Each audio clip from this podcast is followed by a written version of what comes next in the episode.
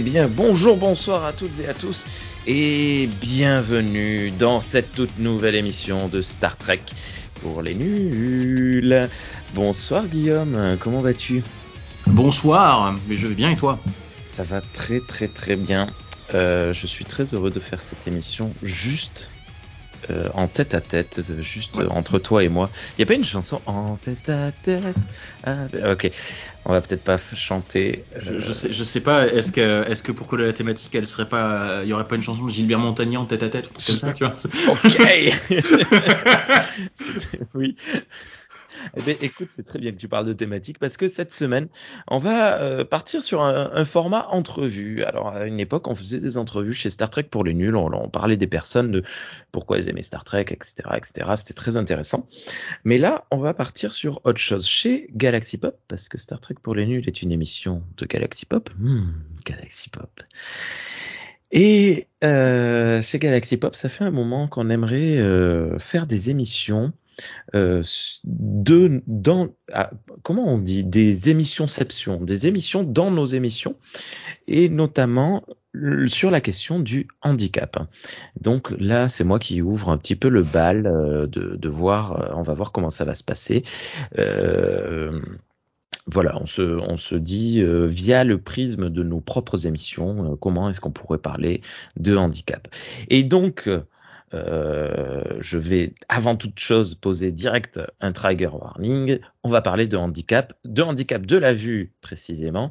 Et je suis un total non connaisseur en la matière. Alors, je vais poser des questions qui vont paraître parfois euh, candides, parfois bêtes ou même carrément stupides. Je vous présente d'avance mes excuses, mais euh, c'est un peu fait exprès aussi. Et euh, c'est pour ça aussi que je suis très heureux de t'avoir, Guillaume, et que je t'ai demandé à toi de venir parce que ben, je sais que tu es assez à l'aise avec, euh, avec ça et que du coup, euh, on peut aborder divers sujets sans créer de trop gros malaise. Oui, disons que je connais aussi mon sujet, quoi. Ah bon? Ouais, allez. Mais avant de ça, euh, comme euh, dans toutes euh, les émissions Nouvelle Mouture, sauf les deux dernières parce que j'avais complètement zappé de le faire, les questions des auditeurs et des auditrices. Ce soir, une question de XP78 qui nous a demandé sur le Discord Star Trek, ça veut bien dire voyage dans les étoiles ou parmi les étoiles au sens d'exploration? Si oui, alors la série Deep Space Nine sur une station spatiale n'est-elle pas hors sujet par rapport au titre de la franchise? D'autant qu'il me semble que la série a été produite au moment de la mort de Jenny Roddenberry. Et il précise qu'il ne connaît pas la série Deep Space Nine qu'il n'a jamais vue. Oh, Qu'est-ce que t'en penses Non, non, Ah, Non. toi tu râles parce qu'il connaît pas la série. Ouais, gravement, déjà. euh, non, mais en plus, XP, je l'adore. Euh, il, est tou- il est toujours très sympa.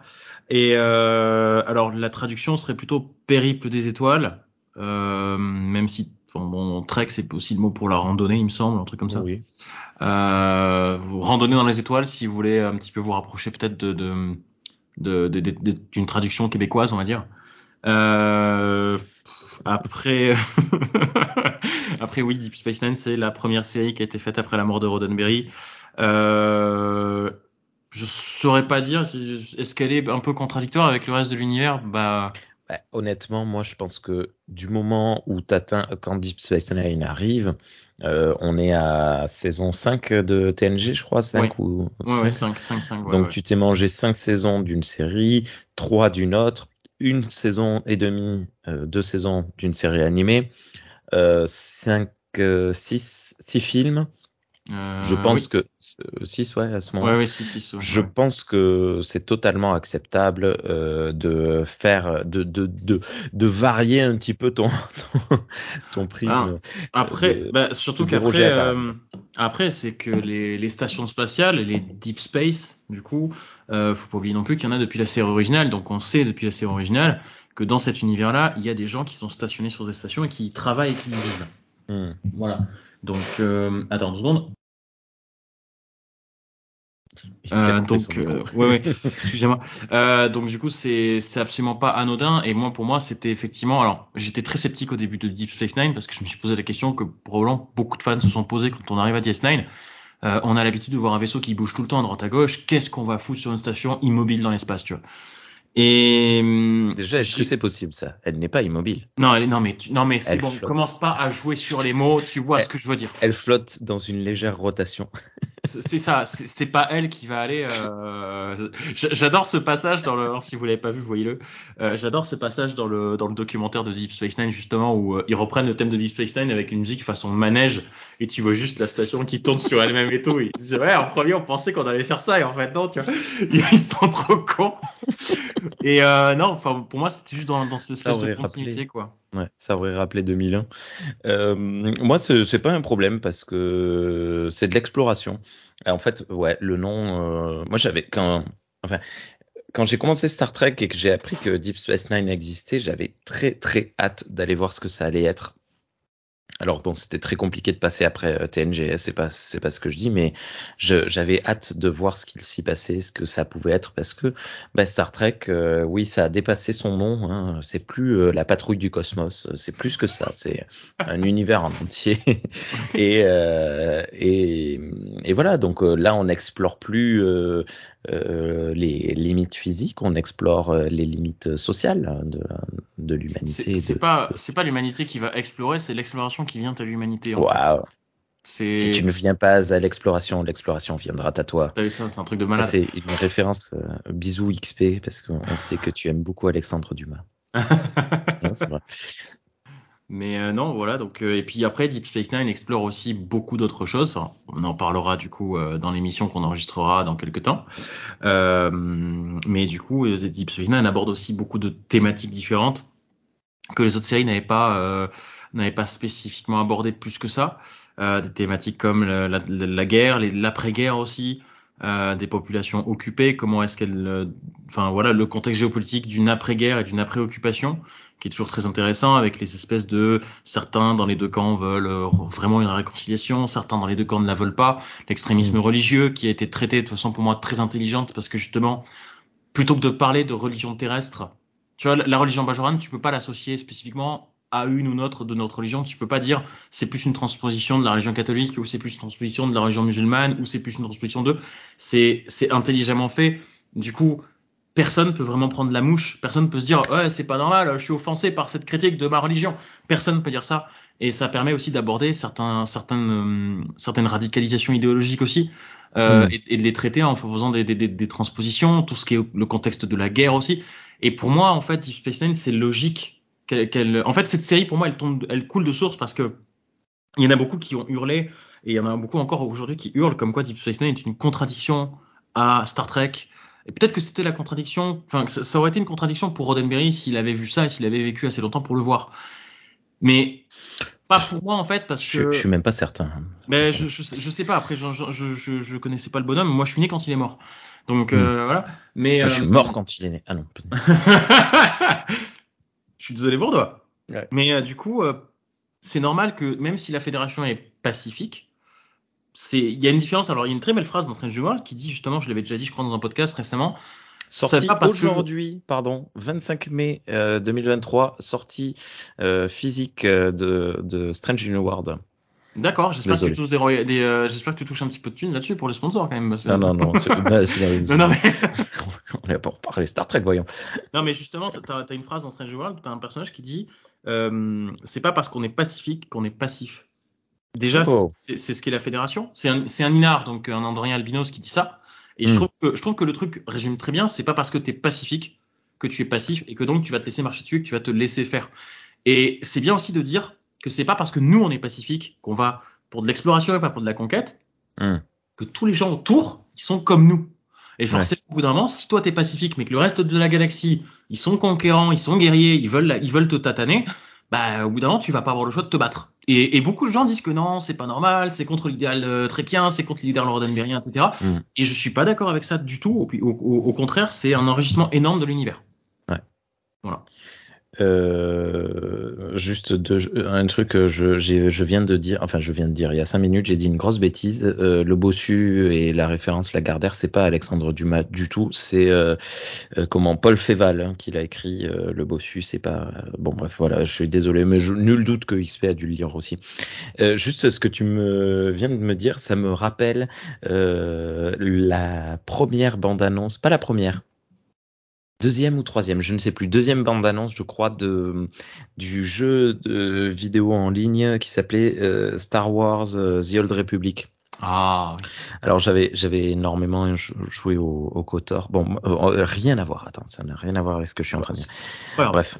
Et euh, dans une des euh, vidéos, dans une des un des teasers, trailers, je sais pas quoi, on voit euh, la. Alors c'est pas Bastille Lachan, c'est sa fille, je sais plus comment elle s'appelle.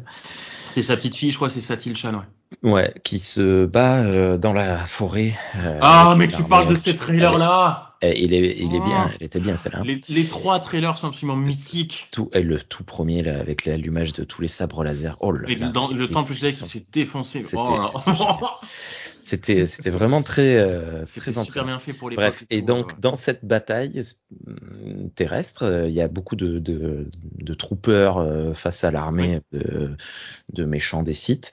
Oui. Et à un moment, euh, il y a ce Jedi qui arrive et qui utilise la force, une projection de force, tu sais, donc elle, Oui. met- elle tend sa main vers quelqu'un qui est projeté euh, Oui. très loin et qui se cogne contre un truc. Oui. Et j'avais été très surpris parce que un des euh, dans les vidéos euh, YouTube, tu sais, tu as des commentaires, tu peux répondre aux commentaires. Mm. Et un des commentaires qui était en top euh, de, de l'activité, c'était un mec en anglais qui disait euh, c'est du n'importe quoi, c'est devenu n'importe quoi Star Wars depuis quand un Jedi fait des pouvoirs offensifs? Et j'étais là, mais quoi? Et du coup, bon, ben malheureusement, les trois quarts des, des, euh, des réponses euh, consistaient à insulter cette personne et son entourage, ce qui est, ce qui est Un les affres d'Internet. Mais j'étais là, mais quand même, mais faut arrêter d'être euh, d'être complètement. euh, Les Jedi sont les gardiens de la paix, hein. ils, ils le disent eux-mêmes, ils se sont les gardiens de la paix, ce sont théoriquement pas des soldats, mais, mais en même temps, s'il y a une menace qui se profile à l'horizon et qui veut passer euh, au-dessus du libre arbitre de, de ceux qu'ils sont censés protéger, ils vont intervenir. Oui, forcément. Et euh, je vais rebondir justement là-dessus. Il y a une très belle phrase aussi que j'aime beaucoup qui vient d'un vieux jeu Star Wars. Et, et si seulement Disney se rendait compte qu'ils pouvaient juste faire des remakes pour avoir un gros public derrière eux, ce serait génial. Dans, au début de Star Wars Jedi, euh, Jedi Knight, Jedi Academy, il y a le Kyle Katarn, Oh, J'adore. ancien personnage, voilà, ancien personnage puisqu'il n'existe plus depuis le rachat. Kyle, on t'aime. et euh, qui dit ceci ce ne sont pas les pouvoirs qui déterminent si vous êtes bon ou mauvais, Ouais. mais la manière de les utiliser. Ouais. Voilà, et j'aime beaucoup ça. début, ouais. Parce qu'effectivement, l'électricité de force, tu peux l'utiliser bah, pour électrocuter quelqu'un ou pour alimenter une batterie. Ça- Dans le non, mais jeu, c'est con. mais- dans, dans le jeu, euh, non, c'est vrai. Dans un autre jeu, si. Dans le pouvoir de la force 2, tu le fais. Ouais. Dans le 1, je crois.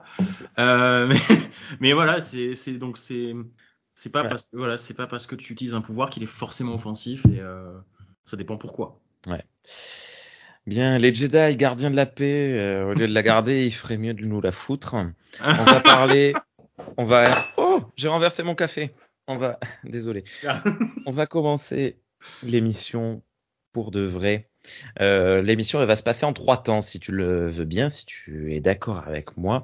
Dans un premier temps, on va parler de toi, Guillaume, euh, directement, hein, de, Ouais. pour essayer de contextualiser et, euh, et de, bah, de te poser des questions. C'est là surtout le moment où je vais être le plus candide et le plus idiot. Mhm. Puis dans un deuxième temps, de la pop culture de manière générale. Et dans un troisième temps, vraiment, concrètement, de Star Trek, parce qu'on s'appelle Star Trek pour les nuls. On fait un truc, en- on fait un truc en entonnoir quoi. Un entonnoir, ouais. Et, Au moins pour les oui. derniers points. Ouais, ouais, ouais. Et donc, Guillaume, qui es-tu? Quel est ton handicap? Est-ce qu'on a le déjà- droit de dire le mot handicap? Oh alors là.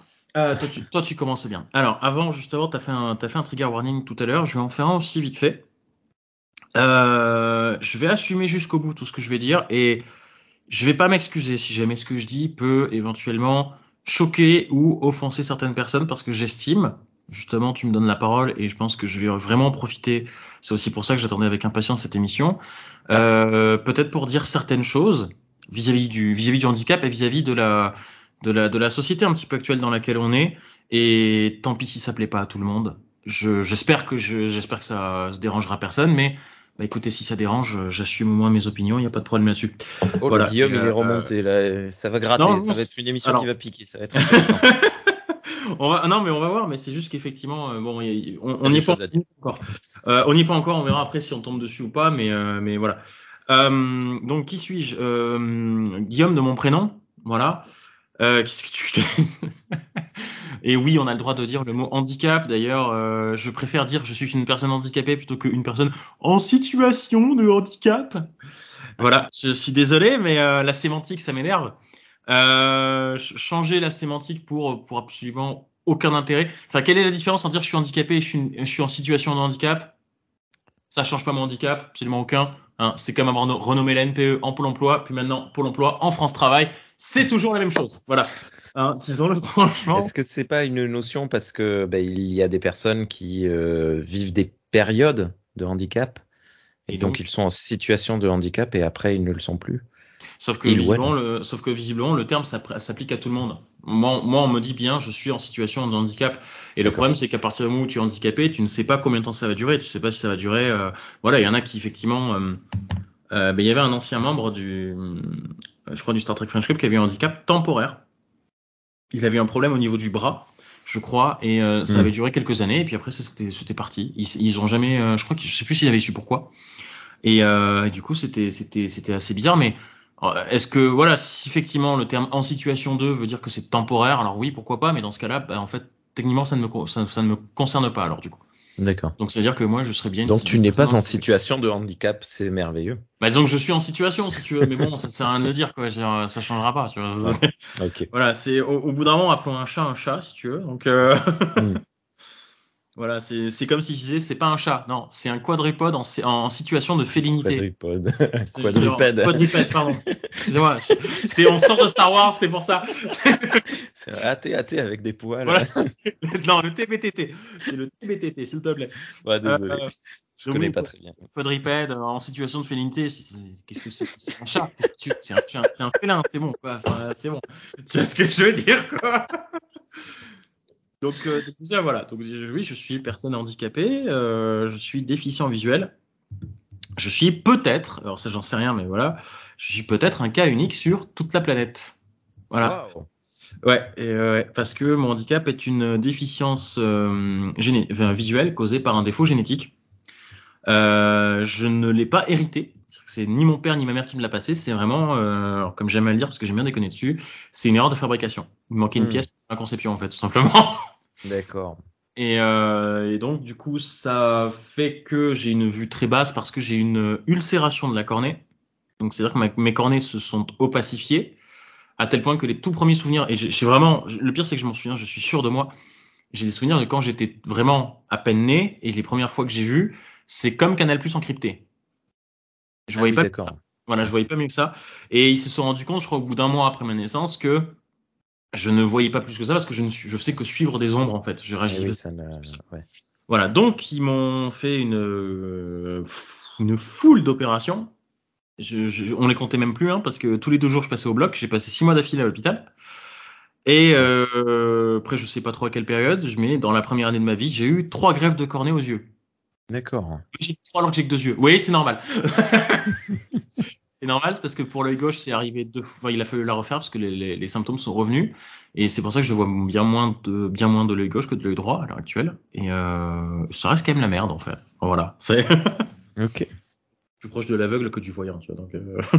D'accord, ouais. Et tu me disais euh, il, y a, il y a quelques semaines que ça, ça, ça avait tendance à empirer. Alors, ça a tendance à empirer parce que euh, l'année dernière, mon, mon ophtalmo m'a informé, chose que même ma mère n'était pas au courant, que mes cornets, donc les greffes de cornets que j'ai, c'est pas les originales, hein, voilà, euh, bah, une greffe de cornée, ça a une durée de vie optimale de 15 à 20 ans. Ah. Sur mes 32 cette année. D'accord. Voilà, donc ça fait 12 euh, ans maintenant que, bah, minimum 12 ans, que mes cornets sont en train petit à petit de se détériorer. Et c'est vrai que je le vois d'année en année. Euh, donc euh, oui, ma vue, euh, ma vue se dégrade. Ok. Voilà. Et c'est envisageable une nouvelle greffe? Non. Non, okay. non, non, parce que même si on me faisait, refaisait des greffes de cornée, en fait, je ne regagnerais pas plus de vision que ce que j'avais avant. Donc, ce qui est très peu. Et en fait, c'est pas, euh, comment dire. Ouais, c'est, pas les le jeu vaut pas la chandelle. En la fait, chandelle. Le, le, jeu, le jeu vaudrait la chandelle pour moi. Ouais.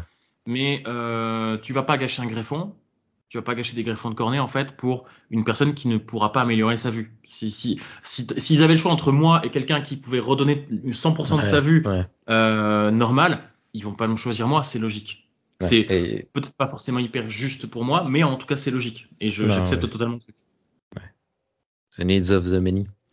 Et euh, justement, c'est le genre de, de choses que l'on trouve euh, apparemment difficilement les, les cornets euh, euh disponibles pour euh, pour des greffes. c'est comme non, pas forcément. C'est pas plus qu'un organe classique. Hein. J'en sais rien, je me suis pas plus renseigné que ça, mais bon, enfin, faut.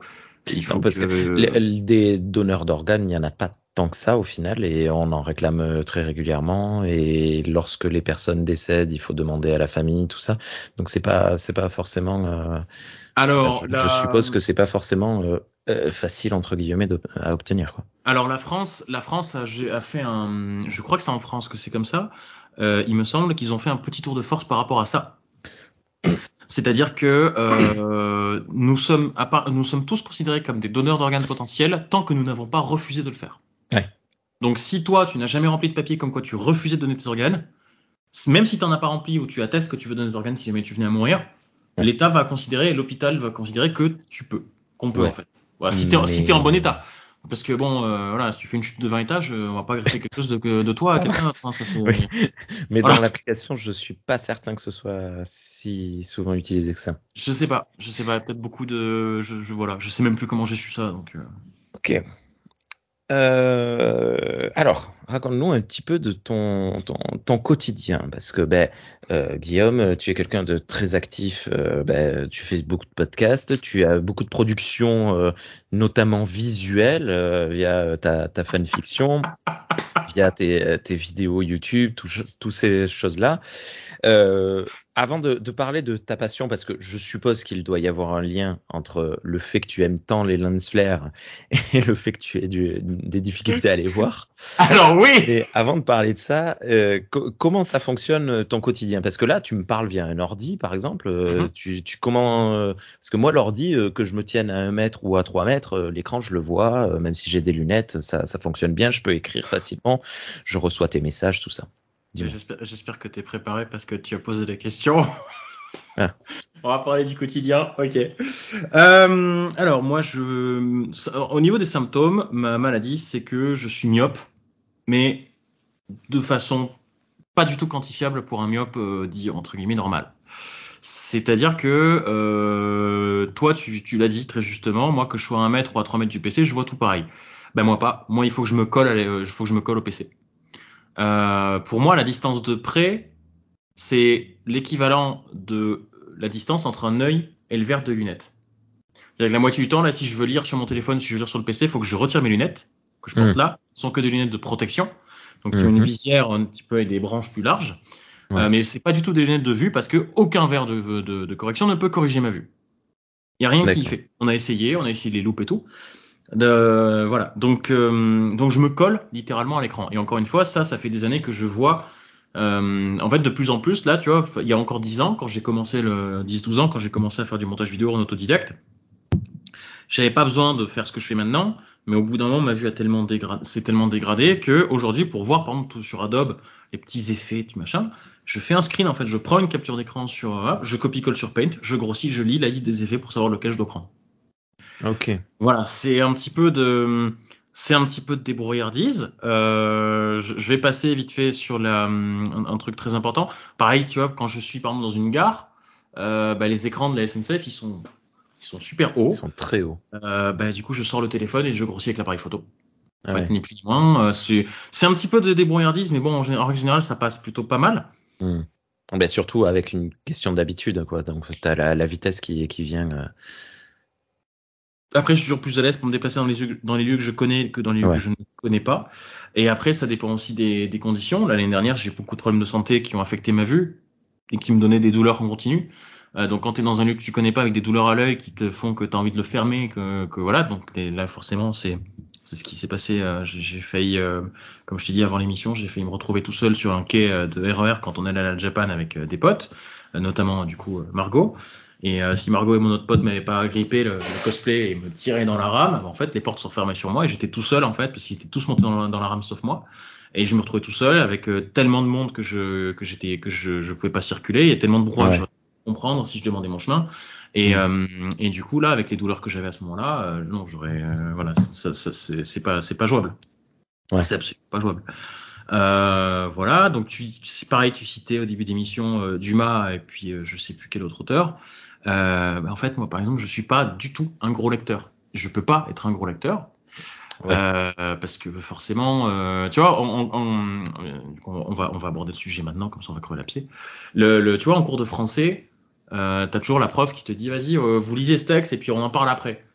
Écoute, euh, moi parfois, parfois ils attendaient et parfois ils attendaient pas, parce qu'au bout d'un moment, bah je mets deux fois plus de temps que tout le monde pour lire le texte. Ça me prend deux fois plus de temps, ça me fait me concentrer trois fois plus, donc je suis deux fois plus, je suis trois fois plus épuisé après la lecture du texte. Ouais. Donc il y a, il y a un coup sur deux, j'essaie de lire le plus vite possible, quitte à louper certaines phrases. Je, je, je sautais une ligne ou deux pour essayer de voilà. Il y a d'autres temps la prof attendait, d'autres temps elle attendait pas parce que bah, elle peut pas non plus. euh, voilà, elle peut mettre le cours en pause à chaque fois pour moi quoi. C'est c'est- elle a une heure. Voilà. Et donc il y a, il y a, il y a tout ce il y a tout ce- il y a tout ce pataquès quoi. Tu, tu as été en, en école euh, classique? Oui. D'accord. Oui, oui, j'étais en école, euh, j'étais en école classique. euh, j'ai bénéficié du coup d'outils particuliers. J'ai eu des machines à braille pendant ma primaire, j'ai eu un ordinateur braille pendant mon collège et j'ai eu un ordinateur normal à partir de mon lycée. D'accord. Voilà, entre autres, j'avais des aménagements. Les professeurs se ramenaient des agrandis. Donc la, la plupart des manuels scolaires, en fait, ils me les agrandissaient sur feuille quand, quand ils y pensaient, parce que pareil, ils pouvaient pas non plus y penser tout le temps. Euh, les, les devoirs surveillés, je les faisais pas avec les autres parce que je les faisais sur PC, donc je les rendais au secrétariat directement. Ouais. Au moins, moi, j'ai jamais eu le problème des brouillons, des ratures et tout. Ça, j'ai eu ce problème-là. Même, même à partir du lycée, j'avais quand même le correcteur de, le correcteur orthographique de, pour, pour- sur Word, donc j'avais un petit peu moins de problème de la grammaire, enfin, de, de l'orthographe. Donc, euh, voilà. Euh, N'empêche que euh, il me semble que tu as un niveau quand même orthographique parce que du coup, tu as développé un peu euh, ta mémoire. J'ai extrêmement développé ma mémoire, puisque même quand je suis, euh, quand, même quand j'étais au premier rang de la classe, je pouvais pas voir au tableau. Ouais. Donc ça, donc je me basais énormément, je me suis toujours basé énormément sur l'écoute. C'est, oui. Juste, euh, on va jouer à un petit jeu. Euh, Star Trek Voyager, saison 4, épisode 12. Pouvoir mourir. Attends, tu me l'as déjà fait ça. hein Je sais, mais euh, pour Voyager, je suis pas très bon parce que Ah. Voyager et TOS, je vais pas être très bon parce que c'est les deux Alors, séries que j'ai le moins, les moins, le moins revues. TNG, saison 4, épisode 12. Non, mais je les connais pas tous, Rémi, faut pas déconner.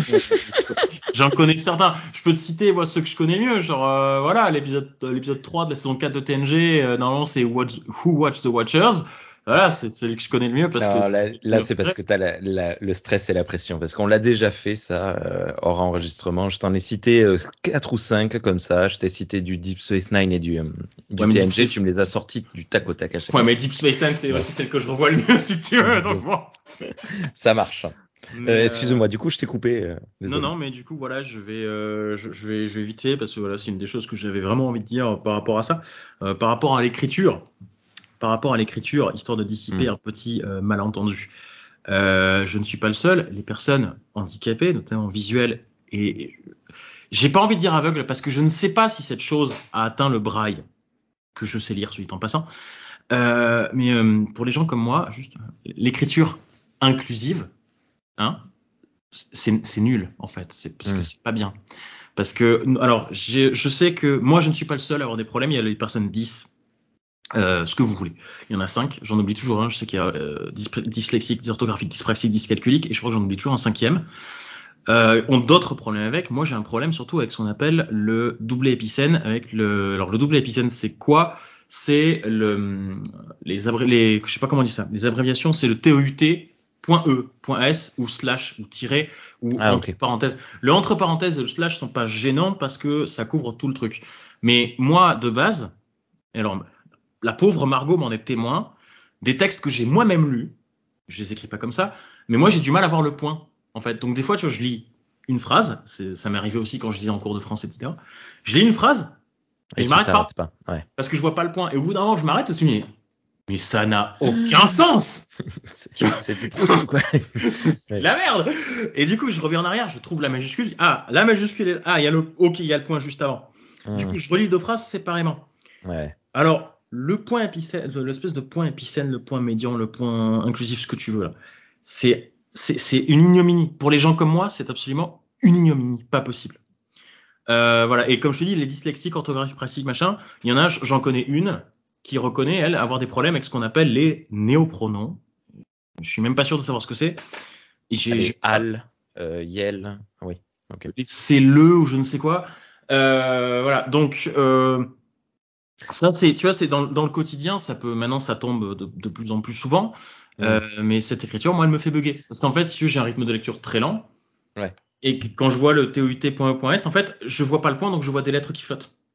Okay. Donc je me dis au départ, je dis pourquoi il y a des fautes de frappe et qui, comment ça se fait que dans un article professionnel il y a des fautes? Ah ouais, non mais d'accord. Ah mais c'est lui. C'est ah c'est le petit bâtard là. Ouais, je le vois, ça y est. Mmh, okay. je... Voilà, donc c'est euh, une atrocité. voilà. Non, mais je, je, comprends tout à fait. Après, bon, on est euh, encore dans une une réflexion assez euh, intense sur ces euh, sur ces questions-là, et notamment, ben là, tu parlais des des pronoms et des euh, ah zut ben j'ai perdu le mot moi aussi des néopronoms des néopronoms euh, on s'est rendu compte que par exemple ça fonctionnait beaucoup plus à l'oral qu'à l'écrit euh, c'était beaucoup plus euh, compréhensible à, à l'oral qu'à l'écrit.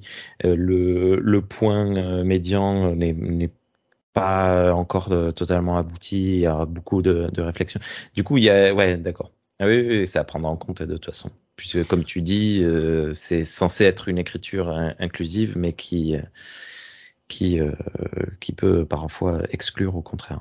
Bah, oui, okay. voilà, factuellement oui. Ouais. Je pense qu'il faudrait accès. Après, une langue de toute façon se développe euh, par l'oral et elle mmh. persiste par l'oral et pas par l'écrit. Euh, donc le, le, point médian, par exemple, selon moi, il est d'avance, il est condamné. À moins qu'on trouve un moyen fluide de l'oraliser correctement, il est condamné mmh. de base. Il tiendra jamais la route. Pour les néopronoms, je suis pas sûr parce qu'effectivement, ça s'oralise beaucoup plus facilement. Euh, euh, mais pour moi, je, après, je, je, enfin, je pense que c'est ça. Euh, J'ai rien contre la représentation, mais il faut pas que ça gêne la compréhension. Parce mmh. que sans compréhension, il n'y a pas de représentation. Voilà. Et le problème, c'est que les gens comme moi vont être entravés dans leur compréhension de base à cause de cette, euh, à cause de cette chose tant qu'elle est sous cette forme actuelle, sous ces formes actuelles, parce qu'il y a des tas de formes différentes. Il n'y a pas de structuration réelle de, de, de, de cette écriture-là. Ouais, c'est de la théorisation pour le moment. C'est de la théorisation, mais c'est surtout chacun y va de sa petite inclusivité, si tu veux. Il euh, y, y, en a qui vont, il euh, y en a qui vont mettre TUT.E.S, il y en a qui vont mettre TUT.ES, il y en a qui vont mettre, j'ai même vu passer le TU.T.E.S. Euh, enfin, tu vois, co comment on fait? Déjà, avoir une structuration réelle, euh, ça aiderait peut-être à avoir moins de diversité mmh. au sein de cette écriture-là pour les mêmes choses. Mmh. Voilà. Euh, mais surtout, pour moi, effectivement, la, la, comme je te dis, la compréhension doit être. En fait, c'est pour ça, en fait, je n'aime pas euh, l'inclusivité. Le mot inclusivité me fait gerber parce qu'on on l'utilise partout, à tort et à travers, et la moitié du temps derrière, on n'en fait rien. Mmh. Et j'ai entendu des histoires de personnes, de personnes en situation de handicap qui étaient mises dans une école où ils n'avaient pas la, possibilité de s'occuper correctement de la personne et du coup la personne était totalement délaissée. Et justement la prof il me disait mais c'était pas normal, j'ai détesté ça parce que ben, pas, je pouvais pas, enfin elle essayait de s'en occuper mais voilà et on on l'a forcé à avoir cet élève dans sa classe et, et je lui dis mais comment ça se fait que les parents euh, et l'école a fait ça? Elle m'a répondu parce que l'inclusivité. Il m'a dit c'est vrai. On a, on a reçu des trucs, il faut inclure les gens, donc on n'a pas le droit. Euh, mais du coup, euh, ça sert à quoi d'inclure des gens si derrière tu, tu, tu, tu, tu ne te mets pas à leur niveau ou t'as pas les moyens de te mettre à leur niveau? Mmh. euh, ça, ça sert à rien. Donc je parlerai plus d'accessibilité. Et, ouais. par exemple, bah, effectivement, l'écriture inclusive n'est pas nécessairement accessible pour des personnes comme nous, en fait. Voilà.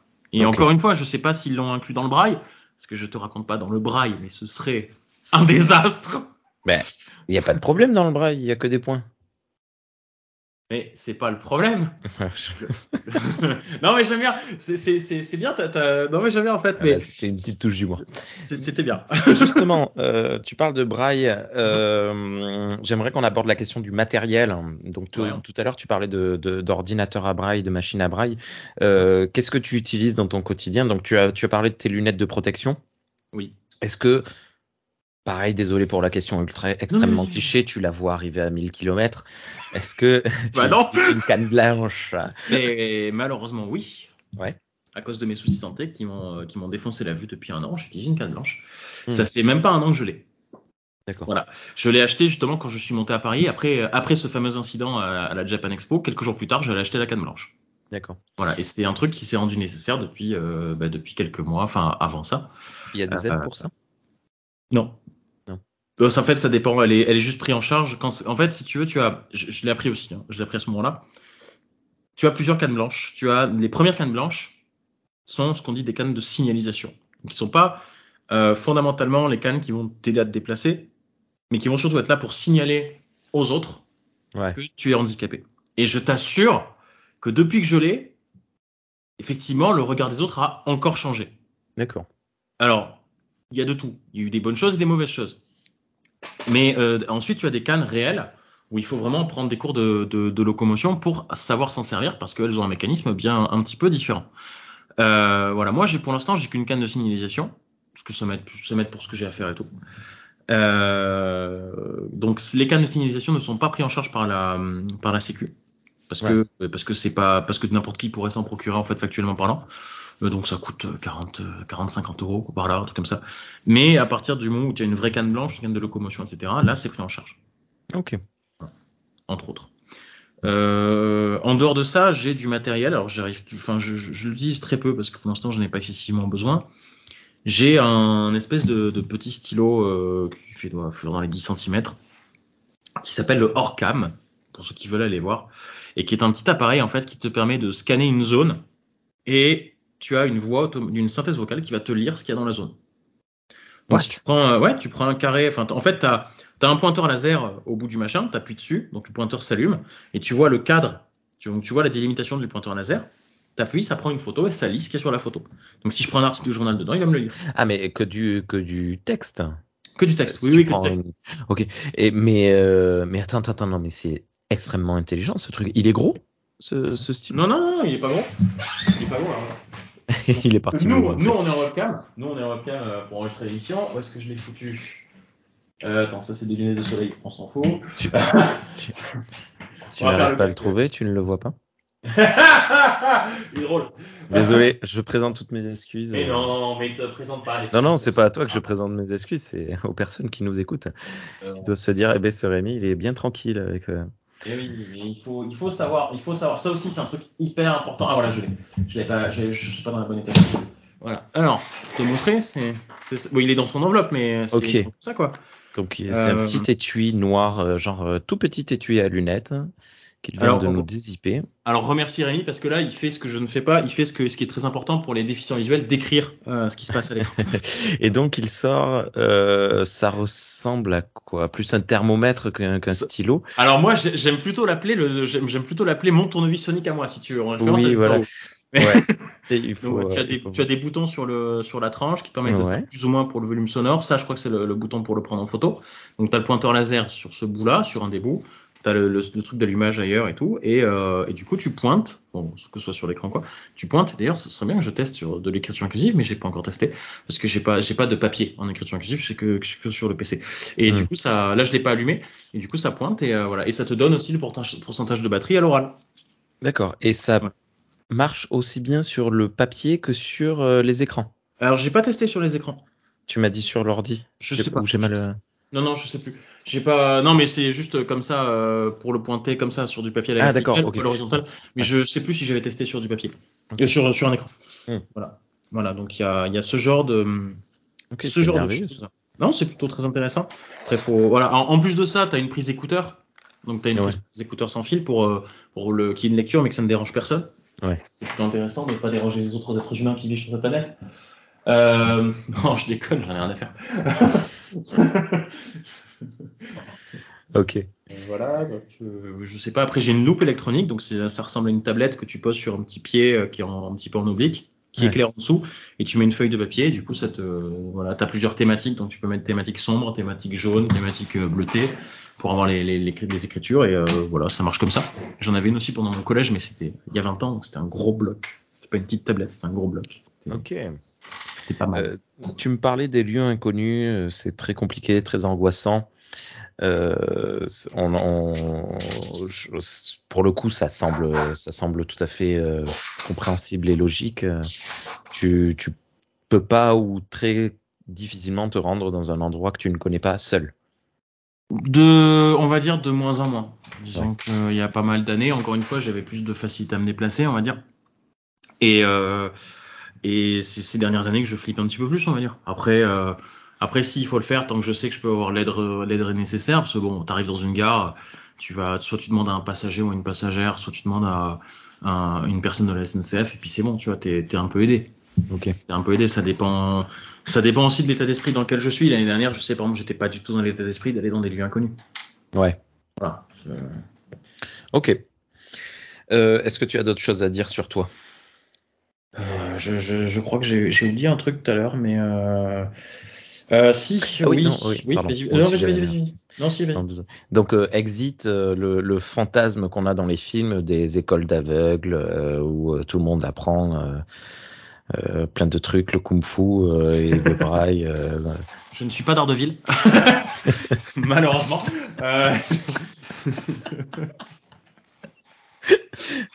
Ouais. Non, mais voilà. en fait, euh, parce que, au- au- que aujourd'hui, euh, on intègre, euh, ben, comme tu disais, de- pour l'inclusivité des, des élèves.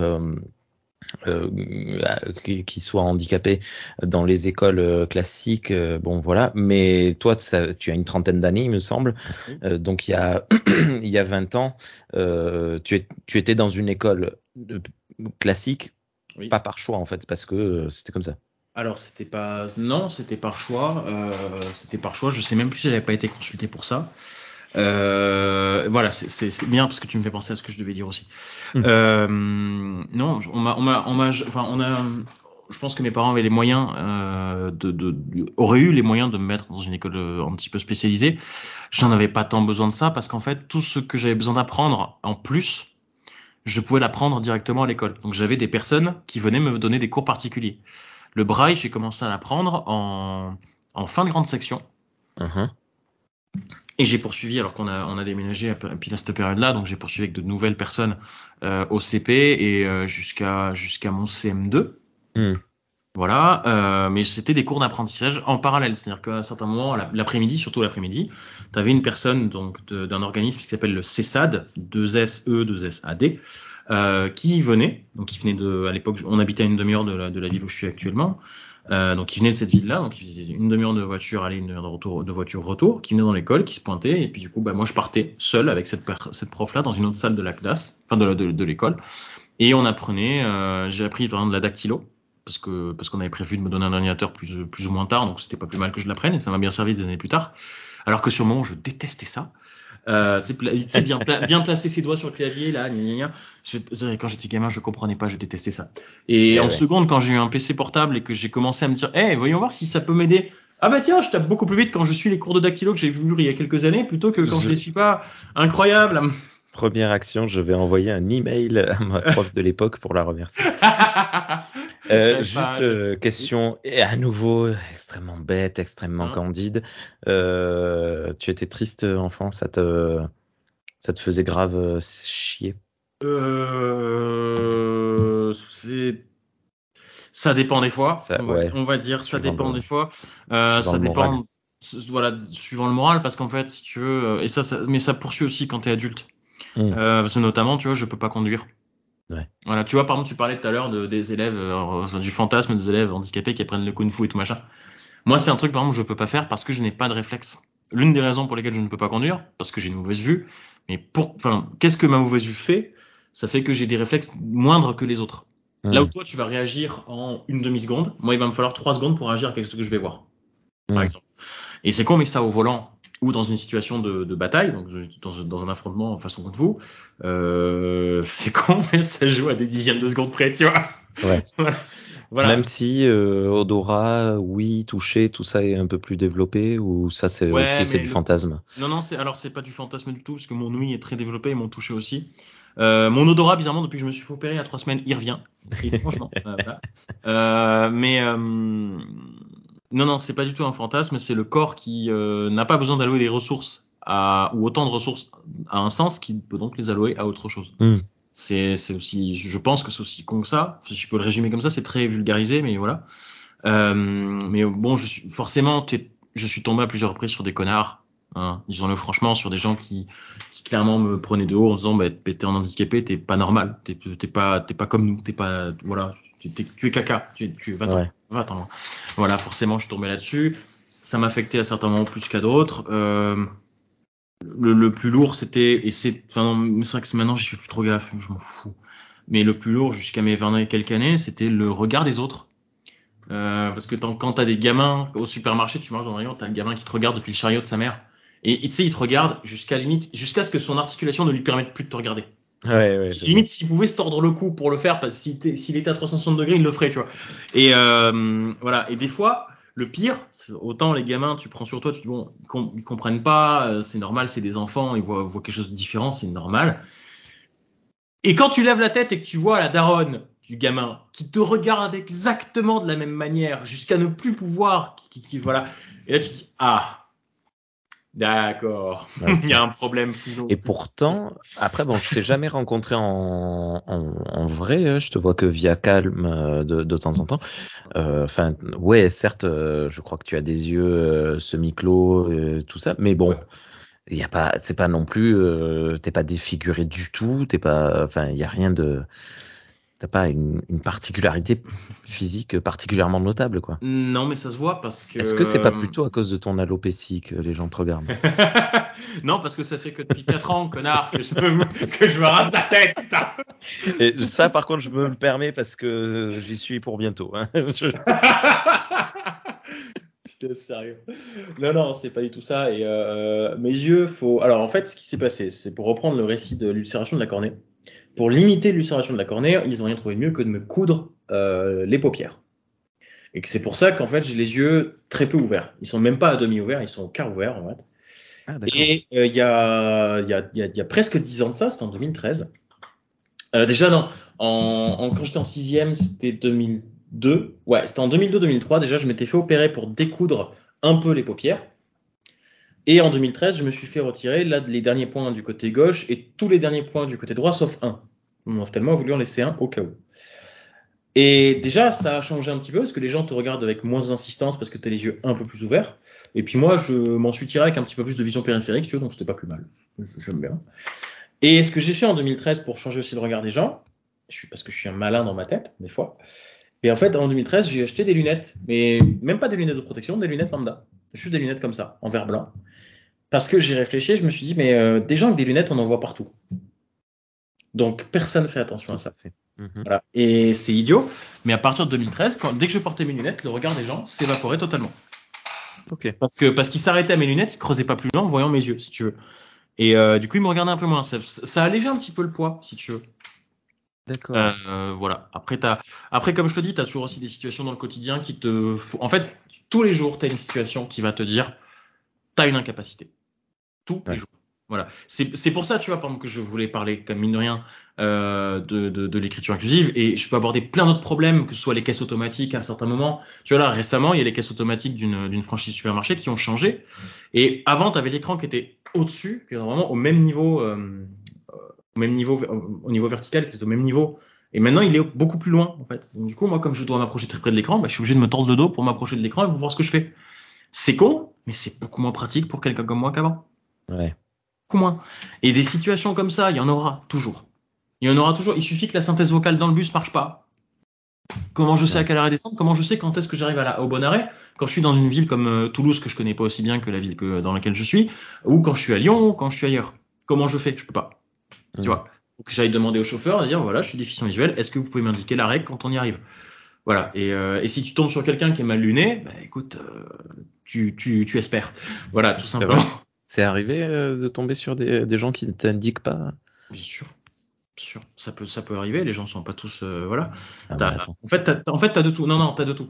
Quand Euh, franchement, là, je tombe des nues parce que Ouais. même si je suis super énervé, que je me suis engueulé avec mon épouse et que mes enfants m'ont cassé les pieds, s'il y a un mec qui vient me voir et qui me dit Est-ce que vous pouvez me dire quand euh, on arrive à Pedauco Oui, bah oui, je te le dis. C'est, ça peut arriver. Ça, ça, Ouais. ça, ça peut totalement arriver. Et l'inverse peut arriver aussi. Tu vois, par exemple, il y a une autre fois, je suis monté dans le bus et j'avais la canne blanche. Et moi, j'ai pas, j'ai pas plus de problème moteur que ça, si tu veux. J'ai juste un problème de vue, donc j'ai pas besoin de m'asseoir dans le bus. Je trouve qu'il y avait de la place et tout. Autant laisser les personnes âgées ou euh, voilà. Il y a une personne qui m'a fait euh, asseyez-vous là, monsieur. Ben non. Si si, asseyez-vous là. Les places sont faites pour les gens comme vous. Asseyez-vous là. Les gens comme vous, ouais. Mais non, mais, non, mais tu, en Oui, soi, oui. elle était pas méchante, mais la personne voulait absolument aider pour, je sais pas, pour se donner l'impression qu'elle avait fait une bonne action. Et oui, coup, comme elle les- ne m'a même pas laissé le choix. Et sur le coup, je suis là, mais Là, tu, on se calme, euh, chill, tu vois. Mais non, il n'y a rien à faire. c'est comme les personnes en fauteuil roulant qui, qui se plaignent que des fois elles sont sur le trottoir et puis quelqu'un arrive dans la rue et les prend et les fait traverser alors qu'elles n'avaient pas demandé euh, quoi que ce soit. Ouais, je vois. Oui, non, mais j'ai vécu ça aussi. Hein. Quelqu'un qui limite me prend le bras parce qu'il pense que j'attends pour traverser alors que, alors que non, euh, pas du tout. Je... voilà, ça m'est arrivé aussi. Hein. Ça m'est limite arrivé. Non, ok. Voilà. Euh, du coup, attends, parce que j'essaie, j'essaie, en fait, j'essaie de la placer fluidement, mais. Euh. Non, mais place pas fluidement parce que là, moi, je vais changer de sujet, donc au contraire, ouais, vas-y. Je, je, vais, ouais, non, mais du coup, j'essaie d'aborder le truc de façon cohérente, mais j'y arrive pas. Donc, je vais, je vais la poser comme ça. Là, je vais m'adresser un petit peu. Alors, c'est ma façon de voir les choses, bien évidemment, mais je pense que c'est pas plus mauvais que ça, vu la personne que je suis devenu et vu l'entourage que j'ai et la chance de l'entourage que j'ai. Euh, quelle que soit votre différence, il y, a deux points qu'il faut aborder. Le premier, ça va être quelle que soit la différence. Le deuxième, ça va être plus concentré sur les handicapés. Quelle que soit votre différence, riez-en. Apprenez-en, apprenez à en rire, c'est hyper important. Apprenez à dédramatiser, apprenez à désacraliser ce qui fait, enfin, votre singularité. Je sais pertinemment, en ce qui me concerne, que j'en serais pas là où j'en suis aujourd'hui. Euh, si je ne savais pas rire de moi-même, si je ne savais pas déconner mon handicap, et parfois être capable de d'alléger le poids que ça représente au quotidien par des blagues. Voilà, j'ai mes limites, mais hmm. apprenez à en rire, apprenez à rire de vous, riez avec les autres. Euh, et, et, et, que ces gens-là rient ne pas, non pas effectivement. Alors, je reprends une phrase du cercle des poids disparus, qu'on a vu récemment avec Margot, euh, que les gens ne rient pas de vous, mais avec vous et, il faut rire de soi-même, quelle que soit la différence, quelle que soit la singularité. Il y a voilà, il y a des, il y a des stéréotypes sur euh, tout et autant s'en amuser, autant autant s'en amuser parce que justement euh, c'est moi je sais très bien, j'ai vu des personnes parce que des personnes toxiques, il y en a, personne n'est à l'abri d'être quelqu'un de bien ou quelqu'un de mal en fait, quelqu'un de, malveillant si je puis dire, pas mal, euh, voilà. Personne en fait, quelle que soit votre singularité. J'ai déjà vu des handicapés qui se sont comportés comme des véritables connards et, clairement à qui j'aurais eu envie de foutre des tartes. En fait, j'en ai, connu euh, dans, le dernier boulot que j'ai eu il y a quelques années, et, je sais, je sais envers qui il a été, comme ça, euh, le, type. Et connaissant cette personne, je ne sais pas comment il a pu se montrer aussi dégueulasse avec cette personne qui est adorable en fait, tout simplement. Et tout ça pourquoi? Parce qu'il reproche à la terre entière son handicap. Personne n'est responsable de notre handicap, personne n'est responsable de notre singularité. Et soit vous apprenez à rire de vous, soit vous apprenez à désacraliser, soit vous apprenez à alléger le poids, soit vous risquez de sombrer dans une espèce de toxicité de laquelle vous aurez beaucoup de mal à sortir. C'est les deux. C'est con, hein, mais quelles que soient les différences des gens que j'ai connus et moi-même, c'est les deux schémas qui ressortent le plus. Quand quelqu'un arrive à rire de soi-même, il est plutôt souriant la vie, il arrive quand même pas mal à aller de l'avant. Et quand quelqu'un n'arrive pas à rire de sa singularité, étrangement, c'est difficile de rester auprès de lui euh, longtemps, en fait. Donc, euh, faut rire de soi-même. Faut pas avoir peur. Et très, pas grave. Très beau message. Oui. Et euh, si je peux juste euh, m'interjecter, il y a le cercle des potes disparus, mais il y a aussi un épisode de Star Trek TNG où Lal, la fille de Data, se fait moquer et elle dit à son père j'ai joué avec les autres, euh, j'ai eu de l'humour ou je sais plus quoi. Et il lui dit non, tu n'as, les autres n'ont pas ri avec toi, ils ont ri de toi. Bon, ah, d'accord, ok, c'était l'inverse. C'était l'inverse pour le coup. et euh, super. Euh, non, désolé, c'est dit que j'avais un deuxième point à aborder. Continue, continue. Ah, pardon. oui, pardon. Désolé, je suis. Euh, voilà. Le deuxième point à aborder par rapport au handicap, euh, enfin par rapport à la différence toujours, mais on va on va se concentrer sur le handicap parce que j'aimerais attirer l'attention sur quelque chose. Alors je sais que je vais certainement déplaire à des classes politiques, et ben tant pis pour leur gueule. Euh, de toute façon, c'est pas Eric Zemmour qui va pouvoir me cracher dessus puisqu'il écoutera probablement pas cette émission. Et si tu nous écoutes, Eric, eh ben tant pis pour ta gueule. Euh, parce que non, parce qu'en fait, si tu veux, il faut il faut mettre un truc à plat. Il y a beaucoup de communautés qui souffrent aujourd'hui. Euh, on est dans une situation euh, géopolitique et sociale où ces communautés essaient un petit peu de sortir de l'ombre et il y a même aussi des extrêmes, des extrêmes, des radicalisations de la part de n'importe quel bord euh, politique et social et, et, idéologique. Mais il y a beaucoup de communautés qui souffrent malheureusement de sous-considération sociale. La communauté LGBT, la communauté, enfin les communautés ethniques, euh, je n'aime pas le mot racisé, euh, les communautés handicapées, etc., etc. J'attire juste l'attention sur une chose qu'il faut bien comprendre, qui est pour moi importante. N'en déplaise du coup aux équipes qui sont trop à droite, hein, n'en déplaise aux équipes de Zemmour ou de Le Pen, mais être noir ou être handicapé ou être une femme, hein, euh, pardon, être noir, être LGBT ou être euh, une femme par exemple, ce n'est pas une incapacité. C'est devenu à force, à force une incapacité sociale parce que l'être humain a pris une statistique et en a fait un jugement social et une hiérarchisation sociale parce qu'on est des débiles. Ça, c'est pas le débat. Et ça, c'est ça, la sous-considération sociale. Les handicapés souffrent malheureusement de la même sous-considération sociale. Et toutes ces considérations sociales doivent être éradiquées. Je suis tout à fait d'accord là-dessus. Mais les handicapés, s'ils souffrent de cette sous-considération sociale, c'est pourquoi? C'est parce qu'à la base, ils ont une réelle incapacité. Soit qu'ils ont depuis toujours, soit qu'ils ont hérité à cause d'un accident. Que ce soit un accident de voiture ou un accident euh, ou un AVC ou un truc comme ça, qui les prive d'une partie de leur capacité naturelle. Ça veut dire quoi? C'est-à-dire que le jour où les sous-considérations sociales de toutes les communautés minorisées seront éradiquées, et ce combat doit être gagné, et j'espère qu'un jour il le sera, pour que notre, notre société ressemble un peu plus à celle de Star Trek, ça veut dire que toutes les autres communautés, ethniques, euh, ethniques, féministes, euh, LGBT, etc., seront inclus naturellement dans cette euh, énorme masse qu'est l'humanité. Et les handicapés socialement le seront aussi. Mais nous, tant que la science et la technologie n'évolueront pas suffisamment pour compenser nos handicaps, il nous restera toujours le combat réel de notre, de notre différence première, qui est une incapacité réelle, qu'on devra mener, qu'on devra gagner. Voilà. Je tenais aussi à préciser ce petit point-là, qui, selon moi, a son importance, parce que notre sous-considération sociale, à la base, est due à une incapacité euh, naturelle, en fait, qu'on n'a pas choisi, mm. dont on ne veut pas, euh, parce qu'au bout d'un moment, euh, bon, bah, si t'es gay, t'es gay. Bon, à partir du moment où tu t'acceptes, les autres ils s'acceptent pas. Bah, écoute, euh, tant que tu t'acceptes toi, euh, vis ta meilleure vie, tu vois. Donc, tu vas pas te dire, bah, j'aurais voulu être autre chose, tu vois. Non, théoriquement, on est censé en avoir absolument rien à faire de si on est gay ou hétéro, tu vois. Hormis la sous-considération sociale qui rentre en jeu, du coup. Par contre, sous considération sociale ou pas sous considération sociale, je t'assure que moi, si je pouvais éviter d'être handicapé, j'éviterais, tu vois. Oui. Voilà, c'est ce point-là qui aussi me paraît important à, à aborder. Ok. C'était euh, fort et intense. Euh, bravo. Merci. Euh, bah, du coup, je te propose de passer au. Attends, non, parce que. euh, non, si, si. Allez, on va, on va passer au point 2 euh, de, de, notre, de notre émission. Le point, euh, la pop culture. Ouais. Euh, est-ce que, est-ce que pour toi c'est important la représentation dans les œuvres ah culturelles? Ah, merci. Du handicap de manière générale, mais précisément quand même des, du, des handicaps visuels. Merci beaucoup parce que j'étais en train de me dire, il y a ce point-là que j'ai pas abordé. Tu me poses plus de la question dessus, je suis là. Oh, ok, nickel. Alors, alors, euh, ça dépend dans quoi. Euh, ça dépend dans quoi. Par exemple, euh, la représentation du handicap, par exemple, dans une franchise de science-fiction, au bout d'un moment, qu'est-ce que ça peut apporter réellement, si tu veux? C'est-à-dire hmm. que euh, Jordi, quand il a son vision activée, il est plus valide que toi. Ouais. Voilà. Il voit à travers les murs, c'est fou ça. Il voit peut-être à travers les vêtements, tu sais pas combien de nanas ou combien de mecs il a pu mater. C'est incroyable. Voilà. Euh, donc c'est non voilà donc euh, la représentation. En fait, déjà euh, déjà la, la, représentation pour moi non n'est pas tant importante que ça. Après je vais quand même nuancer le propos. Je, déjà de base je, je vais trouver assez nul. Euh, j'ai pas envie d'utiliser d'autres mots.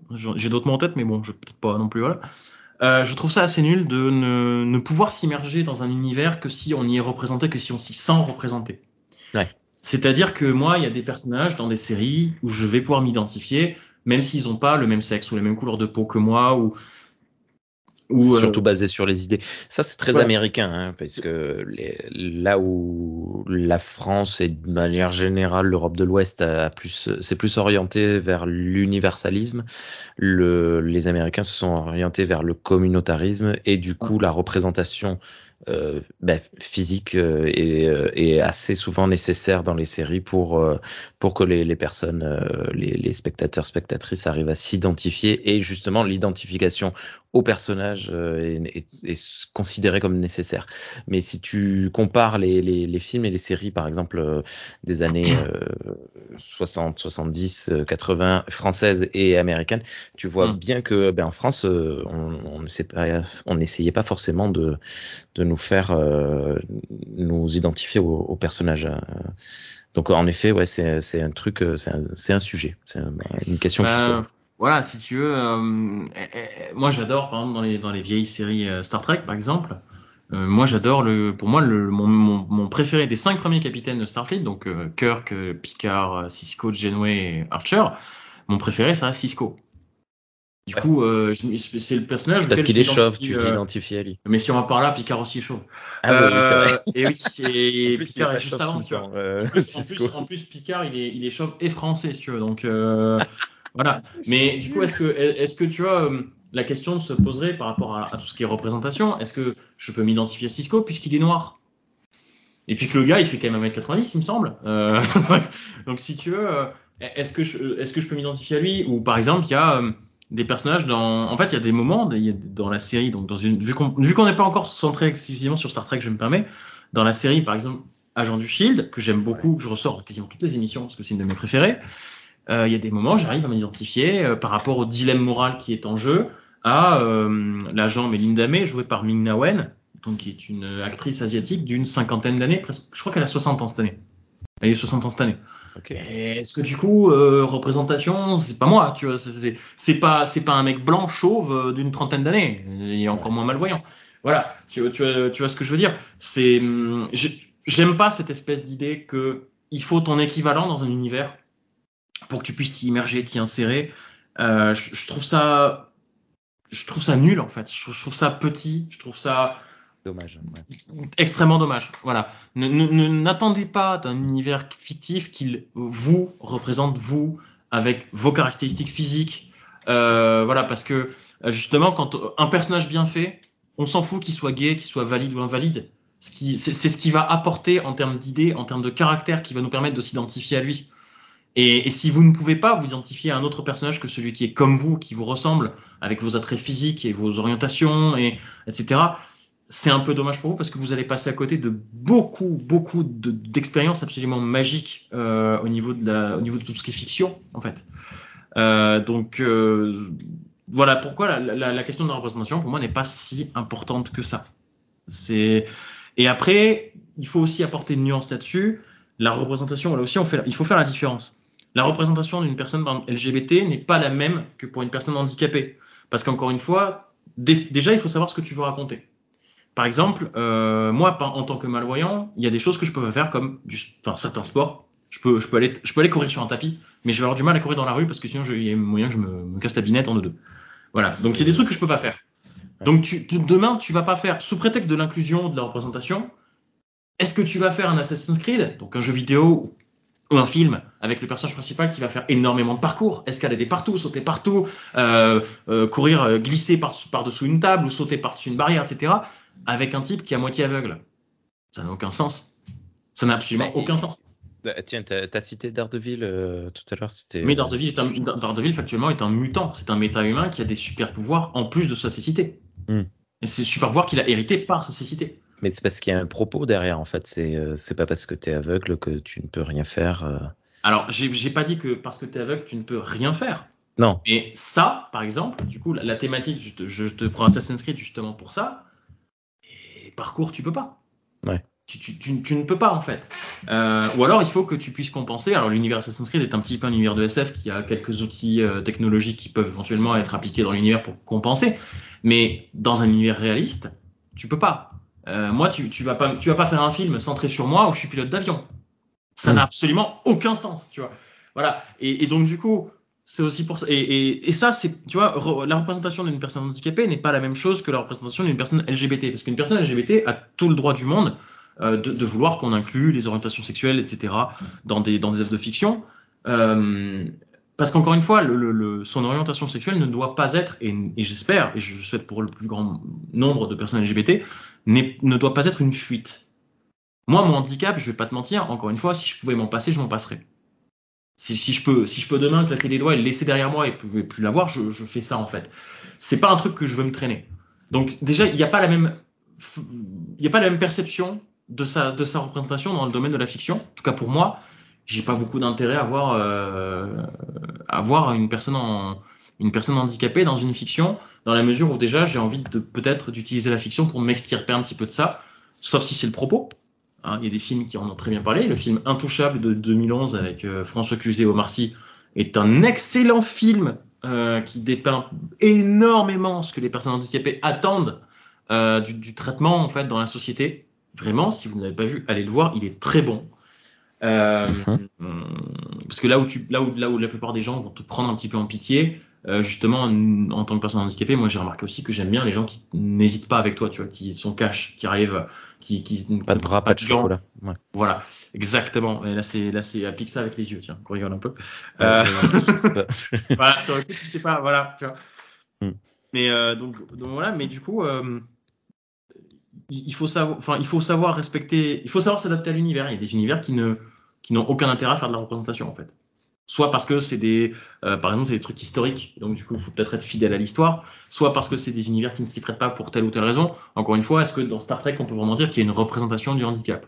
Il y a une transposition du handicap, mais comme on est dans un univers de science-fiction qui peut compenser par la technologie et qui donc va rendre un invalide valide en deux trente mouvements, euh, et en plus qu'on a la société qui va l'accepter dès le départ, mmh. est-ce qu'on vraiment parler, aborder la thématique du handicap? Tu vois? Voilà. Et est-ce que cette représentation est réelle? Et est-ce qu'on en a besoin? C'est les questions peut-être qu'il faut se poser avant de. Et moi, je préférais que Star Trek représente moins les personnes handicapées, plutôt qu'il dénature une partie de leur univers, plutôt qu'il fasse une régression euh, au niveau de leur canon, par exemple, au niveau de certaines, certains acquis, soit sociaux, soit technologiques, soit scientifiques, pour aborder cette thématique-là.